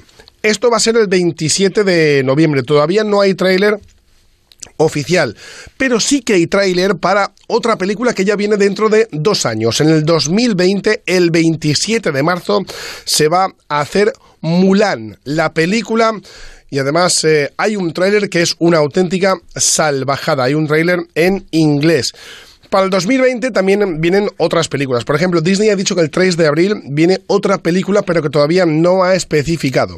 Ojo por, porque podría ser La Sirenita. Eh, desde algunos portales de internet ya se habla de que se está trabajando en el live action movie de La Sirenita. Incluso se apunta a que podría ser la cantante Ariana Grande, eh, niña crecida en Disney Channel desde pequeñita, la que podría encarnar en este caso a La Sirenita. Para el 29 de mayo del 2020 viene Maléfica 2 para el 12 de marzo del 2021 también se, anuncia, otra live action movie 12 de marzo del 2021 y esto lo digo yo porque me gusta mucho porque soy muy fan de la saga. 9 de julio 2021 Indiana Jones 5. No sé si les va a dar para hacer Indiana Jones 6, pero en el 2021 se viene Indiana Jones 5. Esto es el mundo Disney, esto es las Navidades y por supuesto teníamos que hablar un poquito también, ¿no? De algo que nos hace recordar nuestra infancia, nuestra Navidad y lo que se viene por delante también para recordar viejas historias, viejos anhelos, viejas películas que se van a convertir en nuevas y que las podremos disfrutar, por supuesto, con toda nuestra familia. Asómate a la mirilla en Onda Cero. Onda Cero, Madrid. Déjame poner la estrella, por fin, por Sonrisas, reencuentros, abrazos y la emoción de una estrella. De siempre las patatas del abuelo. ¿Qué quiere que le diga? El salón es casi tan grande como el Big Data y está programado con más de 20 gigas de almacenamiento en muebles. ¿Que si hay Windows? Pues claro, dos en cada habitación y con banda ancha de luz todo el día. Mariano es ingeniero informático y sabe de ordenadores, pero no de vender casas. Por eso, si tú quieres vender la tuya, elige la opción más rápida y profesional con Gilmar. 900-121-900. Y tranquilo, que no se puede saber de todo. Más de 10.000 personas ya han disfrutado de esta fantástica exposición, Generación Sci-Fi. Un viaje a través del mundo de la ciencia ficción. Una colección única, estatuas a tamaño real, objetos de rodaje y figuras vintage auténticas. Estas navidades no pierdas la oportunidad de vivir una experiencia brutal. Sala Azca Centro Comercial Moda Shopping. Entradas en generacionsci-fi.com. Columna. ¿Otra pesadilla? Un día descubrirás si tu todo riesgo es de verdad. Ven a Mafre, el seguro de coche a todo riesgo con tres años sin subida de primas, tres siniestros sin perder la bonificación y muchas más ventajas de verdad. Mafre, colaborador del acontecimiento octavo centenario de la Universidad de Salamanca. Ahora en Carrefour y Carrefour.es ahórrate el en todos los jamones ibéricos pieza, lotes de jamones y paletas. Solo hasta el 31 de diciembre. Descuento en cupón canjeable para tus próximas compras. Carrefour. Todos merecemos lo mejor. Llega la liquidación total final de año en Ocasión Plus. Más de 2.000 coches con descuentos y ahorro de hasta el 20%. Compra tu utilitario Berlina todoterreno, monovolumen o familiar con el descuento más brutal del año. Ocasión Plus, liquidación total solo hasta final de año. Ocasión Plus, número uno en calidad-precio. En Getafe, La Roza, Rivas, Collado, Villalba y en ocasiónplus.com. ¿Cómo que a usted no le regalan nunca una cesta de Navidad? En Muebles Adama, por la compra de cualquier artículo de su folleto, le regalan una cesta de Navidad con jamón incluido. Muebles, colchones, sofás con los mejores precios de Madrid. Muebles Adama, General Ricardos 190, mueblesadama.com. Y dígale a Papá Noel que le traiga la cesta de Navidad de Muebles Adama.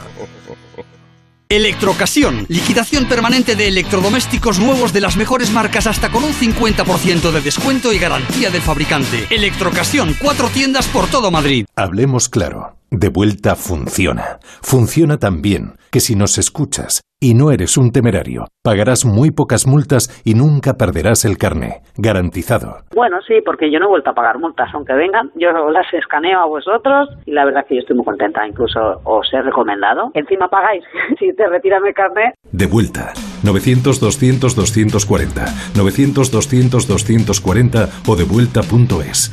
Mucho que ganar. Reacciona. Mensaje para los que ahora dicen que con línea directa tienen un gran seguro con un gran precio. Llegas tarde. Todos lo saben, línea directa. Siempre las mejores coberturas, siempre el mejor precio. Garantizado. 902-123-322. Consulta condiciones en lineadirecta.com. Aprovecha el Superjueves. En los centros de oportunidades y outlet del Corte Inglés. Encontrarás un 30% de descuento adicional en una gran selección de marcas de moda. Ahora es el momento de hacer tus mejores compras. Superjueves en los centros de oportunidades y outlet del Corte Inglés. Te esperamos. Regalos con jojojo y precios.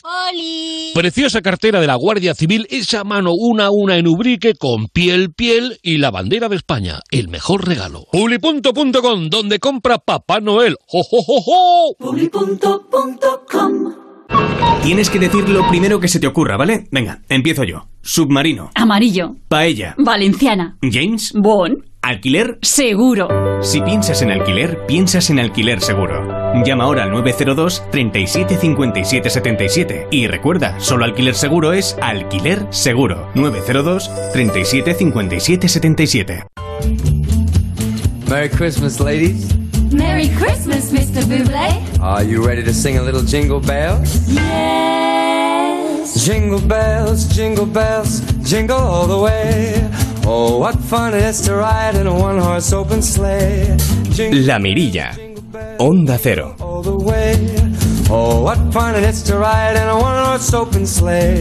Y en este punto nos queremos ir hasta Murcia para hablarles de un proyecto tecnológico eh, que ha sido premiado hace muy poquito en los eh, premios Everest. La verdad es que son unos premios muy prestigiosos y ellos están, como no puede ser de otra manera, muy contentos. Es un proyecto para facilitar la accesibilidad a personas con discapacidad visual. El proyecto se llama Navilens y... eh, bueno, pues Pedro Esquiva es miembro de este equipo de Navilens. Pedro Esquiva, ¿qué tal? Muy buenas noches. Muy buenas noches, ¿qué tal? Bueno, yo muy contenta, vosotros supongo que felices después de recibir eh, este premio Everest. Pues imagínate cómo estamos, estamos todavía que no, que no, no cabemos. no cabemos nosotros. Bueno, es una, es una maravilla. Se trata de un proyecto de guiado para invidentes de la empresa Neosystec que se ha impuesto a más de mil proyectos de 20 países en la final de esta edición de, de este galardón.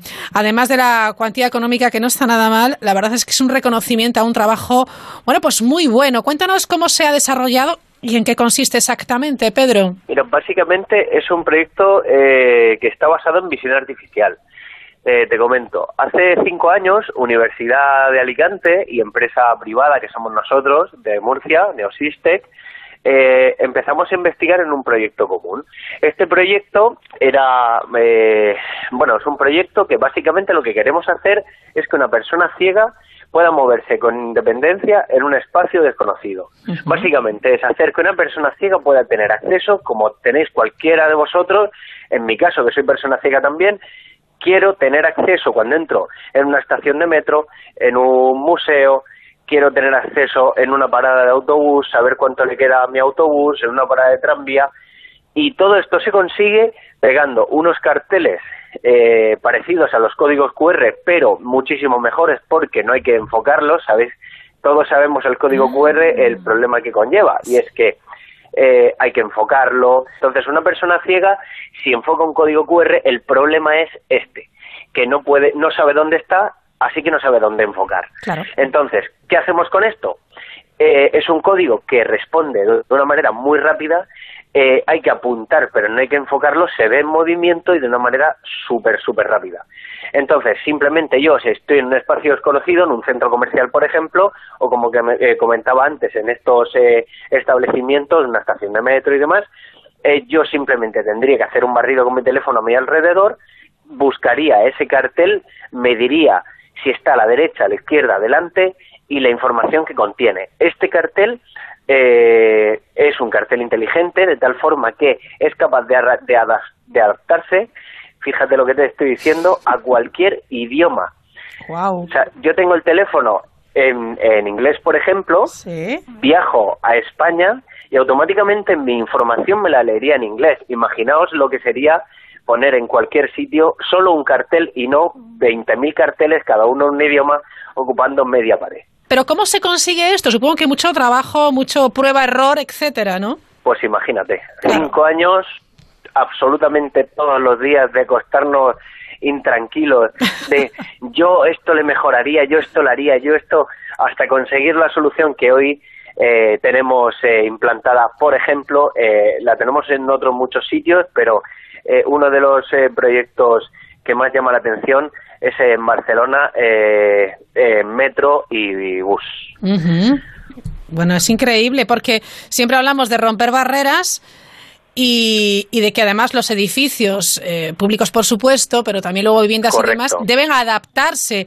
Entonces, esto eh, es una herramienta que tendrá que ser básica. Hace muchísima falta. Y lo que hace muchísima falta es, sobre todo, que se conciencie la sociedad de que una persona ciega eh, quiere ser independiente. Entonces, yo hablo eh, en mi caso, ¿eh? Sí. Eh, pero es lo que te digo, yo voy por la calle y si y me gustaría poder saber qué, qué tengo a mi alrededor me gustaría poder, y simplemente ya te digo, lo conseguimos con esto, simplemente pegando un cartel como, como cualquiera de vosotros, eh, entráis a un, a un centro comercial y sabéis que estáis delante de la tienda X o estáis delante de la tienda Z. Eh, imaginad la facilidad, es, es muy fácil. Entonces, esto se llevó a, a base de muchísimo esfuerzo, muchísimo sudor, pero lo hemos, desde luego, eh, ya te digo, o sea, esta, esta sonrisa que ahora mismo se me pone, de verdad que eh, se me pone cada vez que hablo de, del proyecto. Tú sabes lo que estás hablando, sin duda, Pedro, es que... Eh, Correcto. Ese, el acceso a esa información que para nosotros nos parece tan fácil y tan, algo tan cotidiano, pongámonos una venda, a ver qué hacemos, ¿no? Cualquier persona, como te comentaba, que creo que se me ha pasado, estos carteles se leen con el dispositivo móvil. O sea, es un cartel que básicamente tú pegas y lo lees con la cámara del dispositivo móvil como cualquier eh, código de con cualquier marcador artificial. Claro, con, con la salvedad de que esto no es un código eh, QR porque no hace falta ni enfocar ni, ni, ni va a tener ningún problema. Exactamente. Exactamente. Habéis elaborado este, bueno, es un potente algoritmo basado en esa en visión artificial y se abren un montón de posibilidades porque hay que seguir investigando, Pedro, ¿no? Hay que seguir eh, rompiendo barreras. Correcto. Y este premio, desde luego, nos va a ayudar a seguir investigando y a seguir, como tú dices, rompiendo esas barreras que hacen falta. Hacen falta que esas que no no se hable del término romper barreras, sino que esas barreras no existan. Exacto. No existan. El término inclusión, al final eh, se, se oye mucho hablar de accesibilidad, de inclusión, pero el término eh, inclusión quiere decir que todos, tanto si hablas otro idioma como si eres una persona con una discapacidad, que eh, no se nos vea raro por la calle, que podamos obtener acceso a los mismos servicios y podamos disfrutar todos de una sociedad estandarizada. Y yo creo que podíamos conseguirlo eh, implantando eh, nuestra solución. Este premio, además, Pedro, eh, se otorgó a principios de, diciembre, coincidiendo también con el Día Internacional de la Discapacidad. Estaba el ministro de Ciencia, Innovación y Universidad, Pedro Duque, que destacaba el gran nivel de ciencia en España y hacía un llamamiento a dar un paso en la investigación y a transmitir el conocimiento a la, a la sociedad. Claro, eh, esto es un trabajo de todos, de las empresas privadas, pero también de las instituciones públicas que tienen que apostar por este tipo de investigación, por la ciencia, ¿verdad? Correcto, correcto. Tienes toda la razón. Eh, eh, la ciencia es una es una es una desconocida, es una desconocida. Todo el mundo sabe hablar de ciencia, igual que como te comentaba antes, todo el mundo sabe hablar de accesibilidad, pero la ciencia es una desconocida. Entonces, pegando estos pequeños empujones y sobre todo eh, obteniendo este tipo de galardones, yo creo que eh, es, se llega muchísimo más rápido a una, a una meta. Yo creo que lo vamos a lo vamos a conseguir, vamos a seguir investigando, vamos a seguir estandarizando, que es lo más importante, y yo creo que en un futuro muy muy muy cercano, yo creo que las personas ciegas, por lo menos, y las personas que hablan en otro idioma, eh, bueno, ciegas, eh, sordociegas incluso, eh, gente con baja visión. O sea, cuando me refiero a ciego, me refiero a un, término muy amplio. eh, vamos eh, a poder hablar todos de una misma de una misma de un mismo mundo de una misma sociedad y va a ser esa esa sociedad la que nos acoja a nosotros nos trate como personas eh, normales que somos y desde luego mm, vamos a ser eh, vamos a ser desde luego nuestro proyecto pero espero que sea cabeza cabeza de cartel durante mucho tiempo nunca mejor dicho bueno esta propuesta que ha sido la ganadora ha obtenido un premio de 60.000 euros y servicios de asesoramiento valorados en 10.000 euros Navilens es como se llama el proyecto eh, se ha realizado a través de, de, esta empresa Neosystec. ¿Y ahora qué? ¿A partir de ahora qué? Pedro, ¿a qué os enfrentáis? A partir de ahora nos enfrentamos a lo que nos veníamos enfrentando. Eh, sobre todo lo que vamos eh, a hacer con esto con este galardón aparte de seguir investigando y seguir eh, seguir como digo yo no durmiendo por las noches lo que vamos a hacer es expandirnos internacionalmente que, que, es lo que nos lo que nos hace falta también. O sea no solo queremos quedarnos aquí en España o en Europa sino que queremos eh, dar ese salto del océano, ¿no? Ese salto eh, a, a, Norteamérica, América Central, América, a Sudamérica y desde luego llegar a otros países que también hace falta esta tecnología y es una desconocida. Las personas, las empresas, las instituciones, administraciones, fundaciones, museos, eh, metros, autobuses que estén interesados eh, en vuestro proyecto, en esta app Navilens, ¿qué tienen que hacer? Pues simplemente nos deberían mandar un correo a info.navilens.com. Muy bien. También tienen nuestro canal de YouTube en el cual pueden eh, ver todos los vídeos, testimonios, casos de éxito que hemos tenido. Hemos estado en el Mobile World Congress de este año pasado. Eh, bueno, de este año pasado todavía no, de este año. De este año, sí, pero, sí. claro, claro, de 2018. Que parece que no, parece que el tiempo pasa rapidísimo. Eh, y nada, hemos tenido, la verdad es que mm, hemos tenido hemos tenido muchísimas experiencias y todas súper bonitas que vamos se las recomiendo a todo el mundo qué bueno me encanta también esa colaboración con la Universidad de, de Alicante porque es muy bueno siempre esta relación empresa universidades no de toda España correcto Correcto, nos hacía falta un, un departamento. Nosotros somos especialistas en, en aplicaciones de dispositivos móviles desde hace muchísimos años. Desde el 2004, Nosystec lleva eh, trabajando eh, en aplicaciones para BlackBerry, que para ese entonces era un teléfono que la gente pensaba que solo servía para llamar. Y nosotros dijimos, no, no, no, no, esto sirve para algo muchísimo más que para llamar. Y hicimos eh, aplicaciones eh, tipo de control de flotas, eh, tracking y demás, que claro, para ese entonces era un desconocido. O sea, íbamos innovando y íbamos eh, haciendo disrupciones tecnológicas, eh, pues imagínate, 15 años. Qué Sí, bueno, ¿eh? 15 años. Qué bueno. Y, y la Universidad de Alicante, pues eh, lo que te comento, la Universidad de Alicante ha sido un, una, un, un gran empujón, un- una gran palmada en la espalda que nos ha ayudado muchísimo porque tienen el departamento de visión artificial más importante, no de España, sino de Europa. Wow, qué maravilla, ¿eh? Hay que sacar pecho, ¿eh? Sí que sí. Sí, sí, sí. La verdad es que sí. Bueno, Pedro Esquiva, miembro del equipo de Navilens, de verdad, gracias por acompañarnos en esta edición de, de La Mirilla, eh, en estas fechas tan entrañables. Disfruta de las, de las fiestas con los tuyos y sobre todo que esa aplicación Navilens que facilita la movilidad en ciudades a personas invidentes, ganadora en esta edición de los premios Everest, bueno, pues eh, facilite, como no puede ser de otra manera, y su objetivo a todas aquellas personas eh, que tienen eh, discapacidad visual a disfrutar de todo lo que se le ofrece a, a su alrededor. Muchísimas gracias y enhorabuena. Genial, muchísimas gracias a vosotros. Un abrazo, adiós. En Onda Cero, La Mirilla. Raquel Sánchez.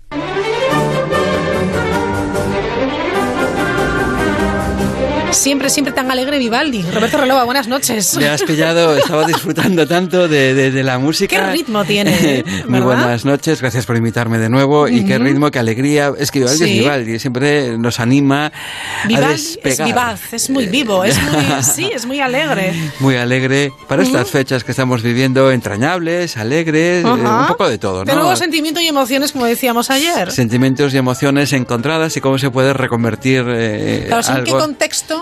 En efecto. Y cómo visualizamos, ¿no? Porque Sí. ahora, por ejemplo, viendo el concierto, te inspira una cosa y si lo escuchas otra. O sea, es que Claro. ahí está el tema de la banda Sí, sí, sonora de las bandas sonoras, vidas. efectivamente. bueno, vamos allá, Roberto. Seguimos avanzando en esta, en esta mirilla de, de Navidad De Navidad tan especial. que arranca precisamente con Vivaldi. ¿Por qué? Bueno, Vivaldi porque es un músico que, que se consume mucho en estas fechas. eh, no hay nada más que ver como en Venecia. Ayer hablábamos de Alemania, Berlín, Sí. Múnich, como las iglesias. Bueno, pues en Venecia y en Roma Ah. también ocurre un poco lo mismo.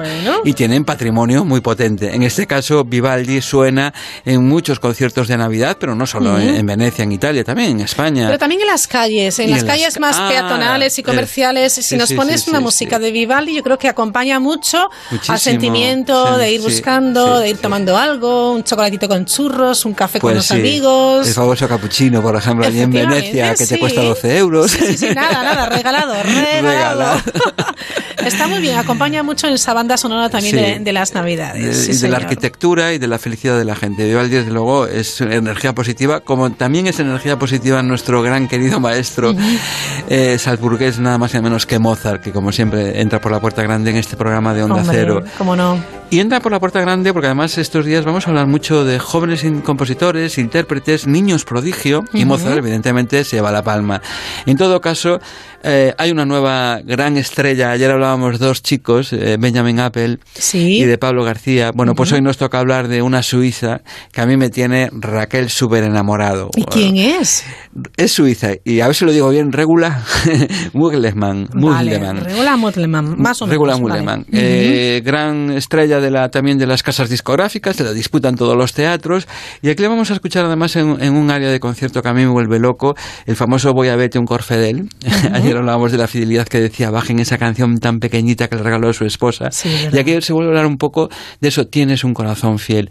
La verdad es que es una auténtica joya, una auténtica maravilla, virtuosismo vocal. Es una, ahora vamos a escuchar a Regula cantando precisamente como, como con toda esa coloratura, esas agilidades vocales en una área de concierto desde luego brutal para cualquier cantante que quiera afrontarla por, por, por lo- el- por, eh, eh, los problemas, las agilidades vocales y sobre todo por el carácter expresivo que nunca se debe perder de vista en un área como, como esta de, de Mozart.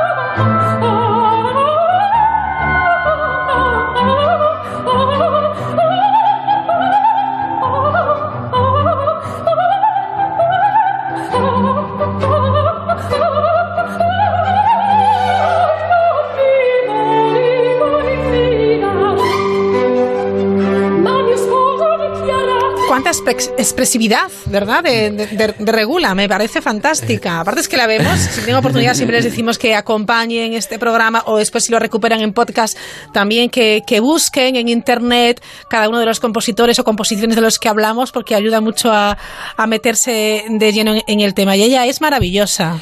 Es una, porcelana cantando, porque además es una chica muy joven, bellísima y muy expresiva, como tú dices.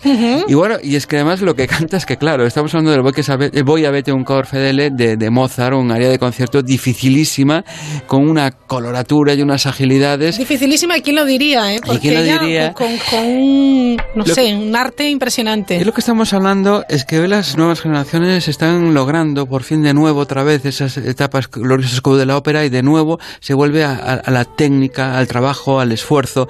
Escuchábamos a Benjamin Apple, a Pablo García, eh, ahora a Regula Mulhansen, Mulehman, perdón. Son personas que muy trabajadoras, que se esfuerzan mucho por trabajar en la técnica, lo expresivo, lo que tú acabas de comentar, todo. Es muy complicado, ¿no? Pero ahí están porque, claro, son números unos en este momento. Fantástica, esta, esta pandilla de, jóvenes. No es la única, ¿eh? Que estamos viendo muchos, ya nos has dicho tres de ellos y, hablamos de más, ¿no? Y hablaremos de más. hablaremos nuevos de talentos. de nuevos talentos y también de nuevos descubrimientos. Que no nuevos compositores. que no, nuevos compositores. Claro, porque me resulta siempre muy curioso, eh, Roberto, cuando dices, y se ha recuperado, claro, a lo mejor estamos hablando del 1700, pero ahora se pone de moda. Claro, eh, es que a veces, muchas veces, las partituras desaparecen o los compositores caen en desgracia o la propia historia eh, hace algo por ocultar a cierto tipo de compositores. Pero curiosamente, yo, tengo aquí una pequeña joya que sobre todo la he descubierto porque me interesa mucho el grupo de, Leonardo García Alarcón, eh, que dirige un grupo de música antigua muy interesante que se dedica precisamente a poner en escena óperas que nadie conoce, obras que nadie conoce, de compositores que nadie conoce, que solo los conocemos las personas que nos dedicamos a la historia, a la musicología de la música y tal. Y la verdad es que estoy hablando de Antonio Draghi. Eh, Antonio Draghi es un compositor italiano que muy jovencito se va para Viena y eh, nace en 1634 y muere en 1700. Tiene un éxito enorme en, en, en, Viena y compone muchas óperas, oratorios, etcétera. Pero bueno, cae en desgracia porque además todo lo que en la época de Mozart y post-Mozart eh, eclipsa absolutamente todo, ¿no? O sea, todo lo que haya pasado antes o de, solo los contemporáneos de, de, Es que la sombra de Mozart es muy alargada. Sí, pero en ese sentido porque es mucho anterior, ¿no? Pero eh, es que hace, bueno, Mozart eh, lo, eclipsa el pasado, eh, su propio presente y lo que va a venir después, y después sí. El Prometeo es una ópera evidentemente con carácter mitológico de este compositor, Antonio Draghi, y yo lo descubrí, como te decía Raquel, porque, bueno, me tenía interés en este director, Alarcón, pero también en una soprano portuguesa que a mí me parece impresionante, jovencísima, Ana Quintans. Ana Quintans. Antes hablábamos de Regula Mulechman y ahora hablamos de Ana Quintans. Una, una ya verán ustedes. Y es portuguesa. Y es portuguesa. Muy bien. Y está haciendo mucho repertorio de música antigua, barroco, clásico, etcétera. Y quiero que escuchen, bueno, porque aparte la primera, la introducción les va a sorprender. Bueno, esta es ópera, segunda sorpresa de la noche. Es una ópera basada en un texto de Calderón de la Barca. Está cantada en español, compuesta en español en aquella época, estrenada en Viena por un compositor que amaba la tradición española y eso se nota en lo que vamos a escuchar, nada más empezar ya el, pequeño preludio instrumental y luego escucharemos a Ana Quintans.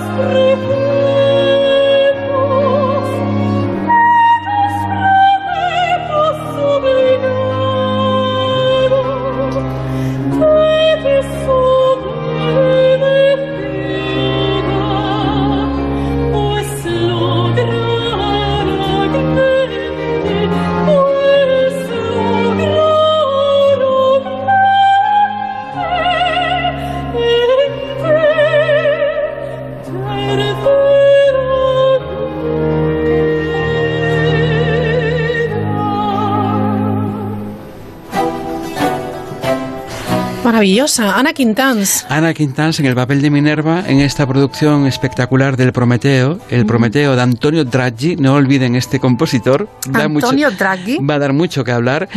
Con la Capela Mediterránea, la orquesta dirigida por Leonardo García Larcón, con texto en la ópera de Calderón, de la, Barca. ¿Eh? O sea, uno de los, eh, uno de los grandes dramaturgos españoles que más ha dado al mundo de la zarzuela y la ópera barroca en España. Qué maravilla, ¿eh? Bueno, y ahora, ya que estamos hablando de temas hispanos, españoles, etcétera, hay un músico, eh, bueno, eh, eh, todo el mundo recordará la película Master and Commanders, una película en la que sonaba la banda sonora. Me encanta esa banda sonora. Pues es mucho, no me esperaba menos de ti, querida Raquel. Es fantástica. mucho Boccherini, sonaba mucho Boccherini, y precisamente, ya que estamos hablando de capitales europeas y de tradiciones, pues ¿por qué no hablar, por ejemplo, de Madrid, que es una capital que tiene mucha, mucha cultura de celebrar el tema de la Navidad y además también como las capitales europeas con música en iglesias, músicas en recintos, etcétera, pues con Vivaldi, etcétera, y con músicos como Boccherini, porque Boccherini, nuestro querido Boccherini, violonchelista, compositor violonchelista, vivió y murió en Madrid y compone muchísima obra de cámara, orquesta, eh, para en, esta ciudad. Y bueno y con mucho sello mm, musical español. Se tiene que notar. Castizo. Por ejemplo, en este quinteto para cuerda y guitarra y castañuelas. Un fandango.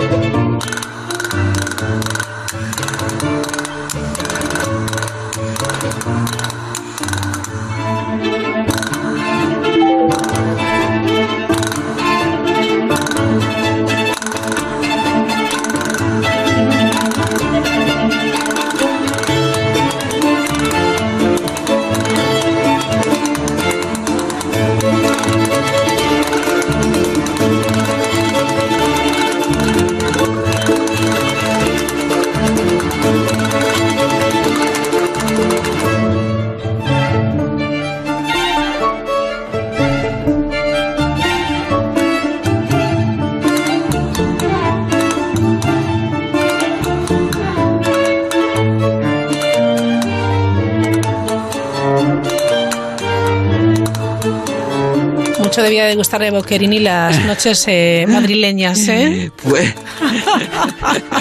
ya te digo yo que a este le gustaba el fandango. Que vamos. de gracia porque muchas de las obras de Boccherini es eso, eh, noches madrileñas, ritirata nocturna en Madrid, sí, etcétera. Ay, Boccherini, Boccherini. Muy bueno. hablamos de Master and Commander, pero también Woody Allen introduce música de Boccherini en alguna de sus películas como Conocerás al hombre de tus sueños, ah, de, 2010, por ejemplo. Muy bien, fantástico. Y ya que estamos hablando de Madrid y alegría y, repertorio vinculado con España, antes Antonio Draghi desde Viena, hoy Boccherini desde Madrid, pues ¿por qué no Zarzuela Española por una de las más grandes? Y aparte, ¡Hombre! yo les pido al público... vergüenza, no me digas más. le pido a nuestros oyentes que le presten mucha atención, sobre todo las personas que viven en Madrid y que están un poco cansadas del tráfico de personas, coches, cochecitos mm. y monopatines y de todo.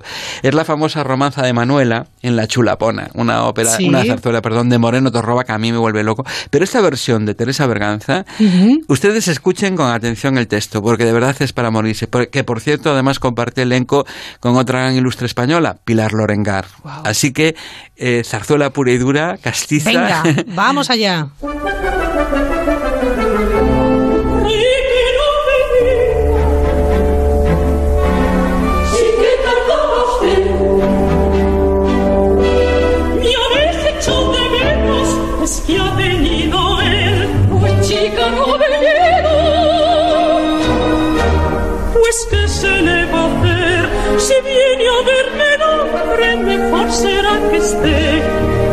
No se puede dar un paso por las calles de Madrid sin que alguna te entretenga por contarte alguna cosa que te importa tanto así. Y lo malo es que después, cuando libre te dejó, no se puede dar un paso sin oír a los moscones que una lleva alrededor.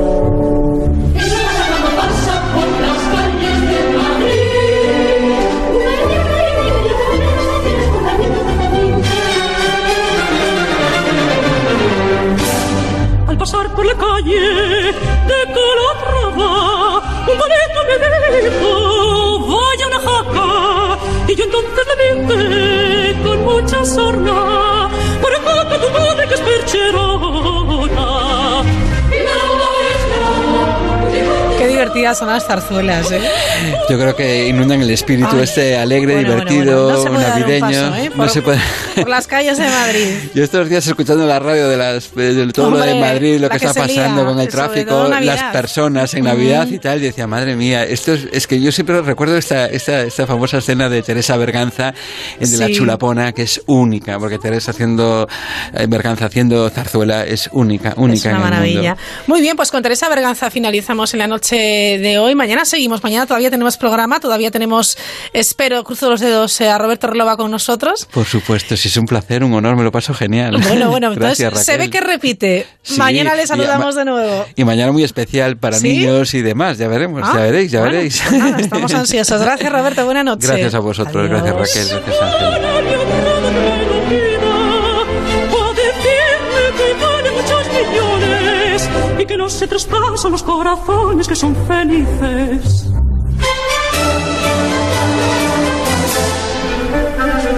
Y que soy chulapona de los madriles.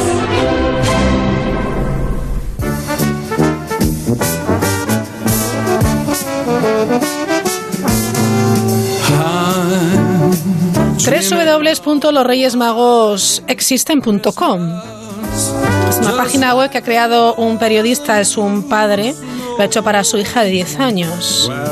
Pues esas habladurías que había en el cole, incluso de su profesora. En esta página web se incluyen reportajes de cómo se realiza la distribución de los regalos, información sobre su historia y noticias documentadas con entrevistas a agentes de la Policía Nacional sobre cómo protegen la seguridad para que ese día no haya incidencias durante el reparto de juguetes. With every Christmas card. Y es que claro, ya son muchos niños los que tienen dispositivos, ordenadores, tablets, etcétera, smartphone en el que ponen en Google Reyes Magos y se pueden encontrar las fake news. Noticias falsas aquí, en esta página web, repito, www.losreyesmagosexisten.com, hay hasta datos históricos. Hay, por ejemplo, eh, el mapa de Juan de la Cosa del año 1500, el primero del mundo en el que se representa el continente americano. Este mapa se conserva en el Museo Naval de Madrid y en su parte oriental se puede distinguir la figura de los tres Reyes Magos. Y así este padre periodista poco a poco va sumando pruebas y explicaciones que les vendrán muy bien a muchos padres.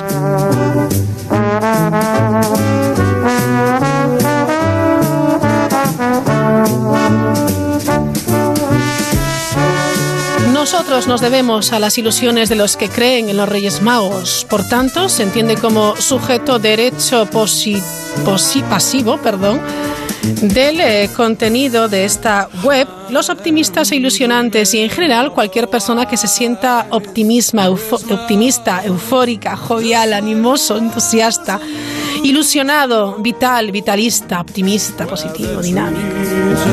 El aviso legal de www.losreyesmagosexisten.com. Nos vamos alejando poco a poco de esta mirilla. Pero mañana, mañana jueves, volvemos a la misma hora, a las 9, las 8 en Canarias. Disfruten de esta noche de Navidad.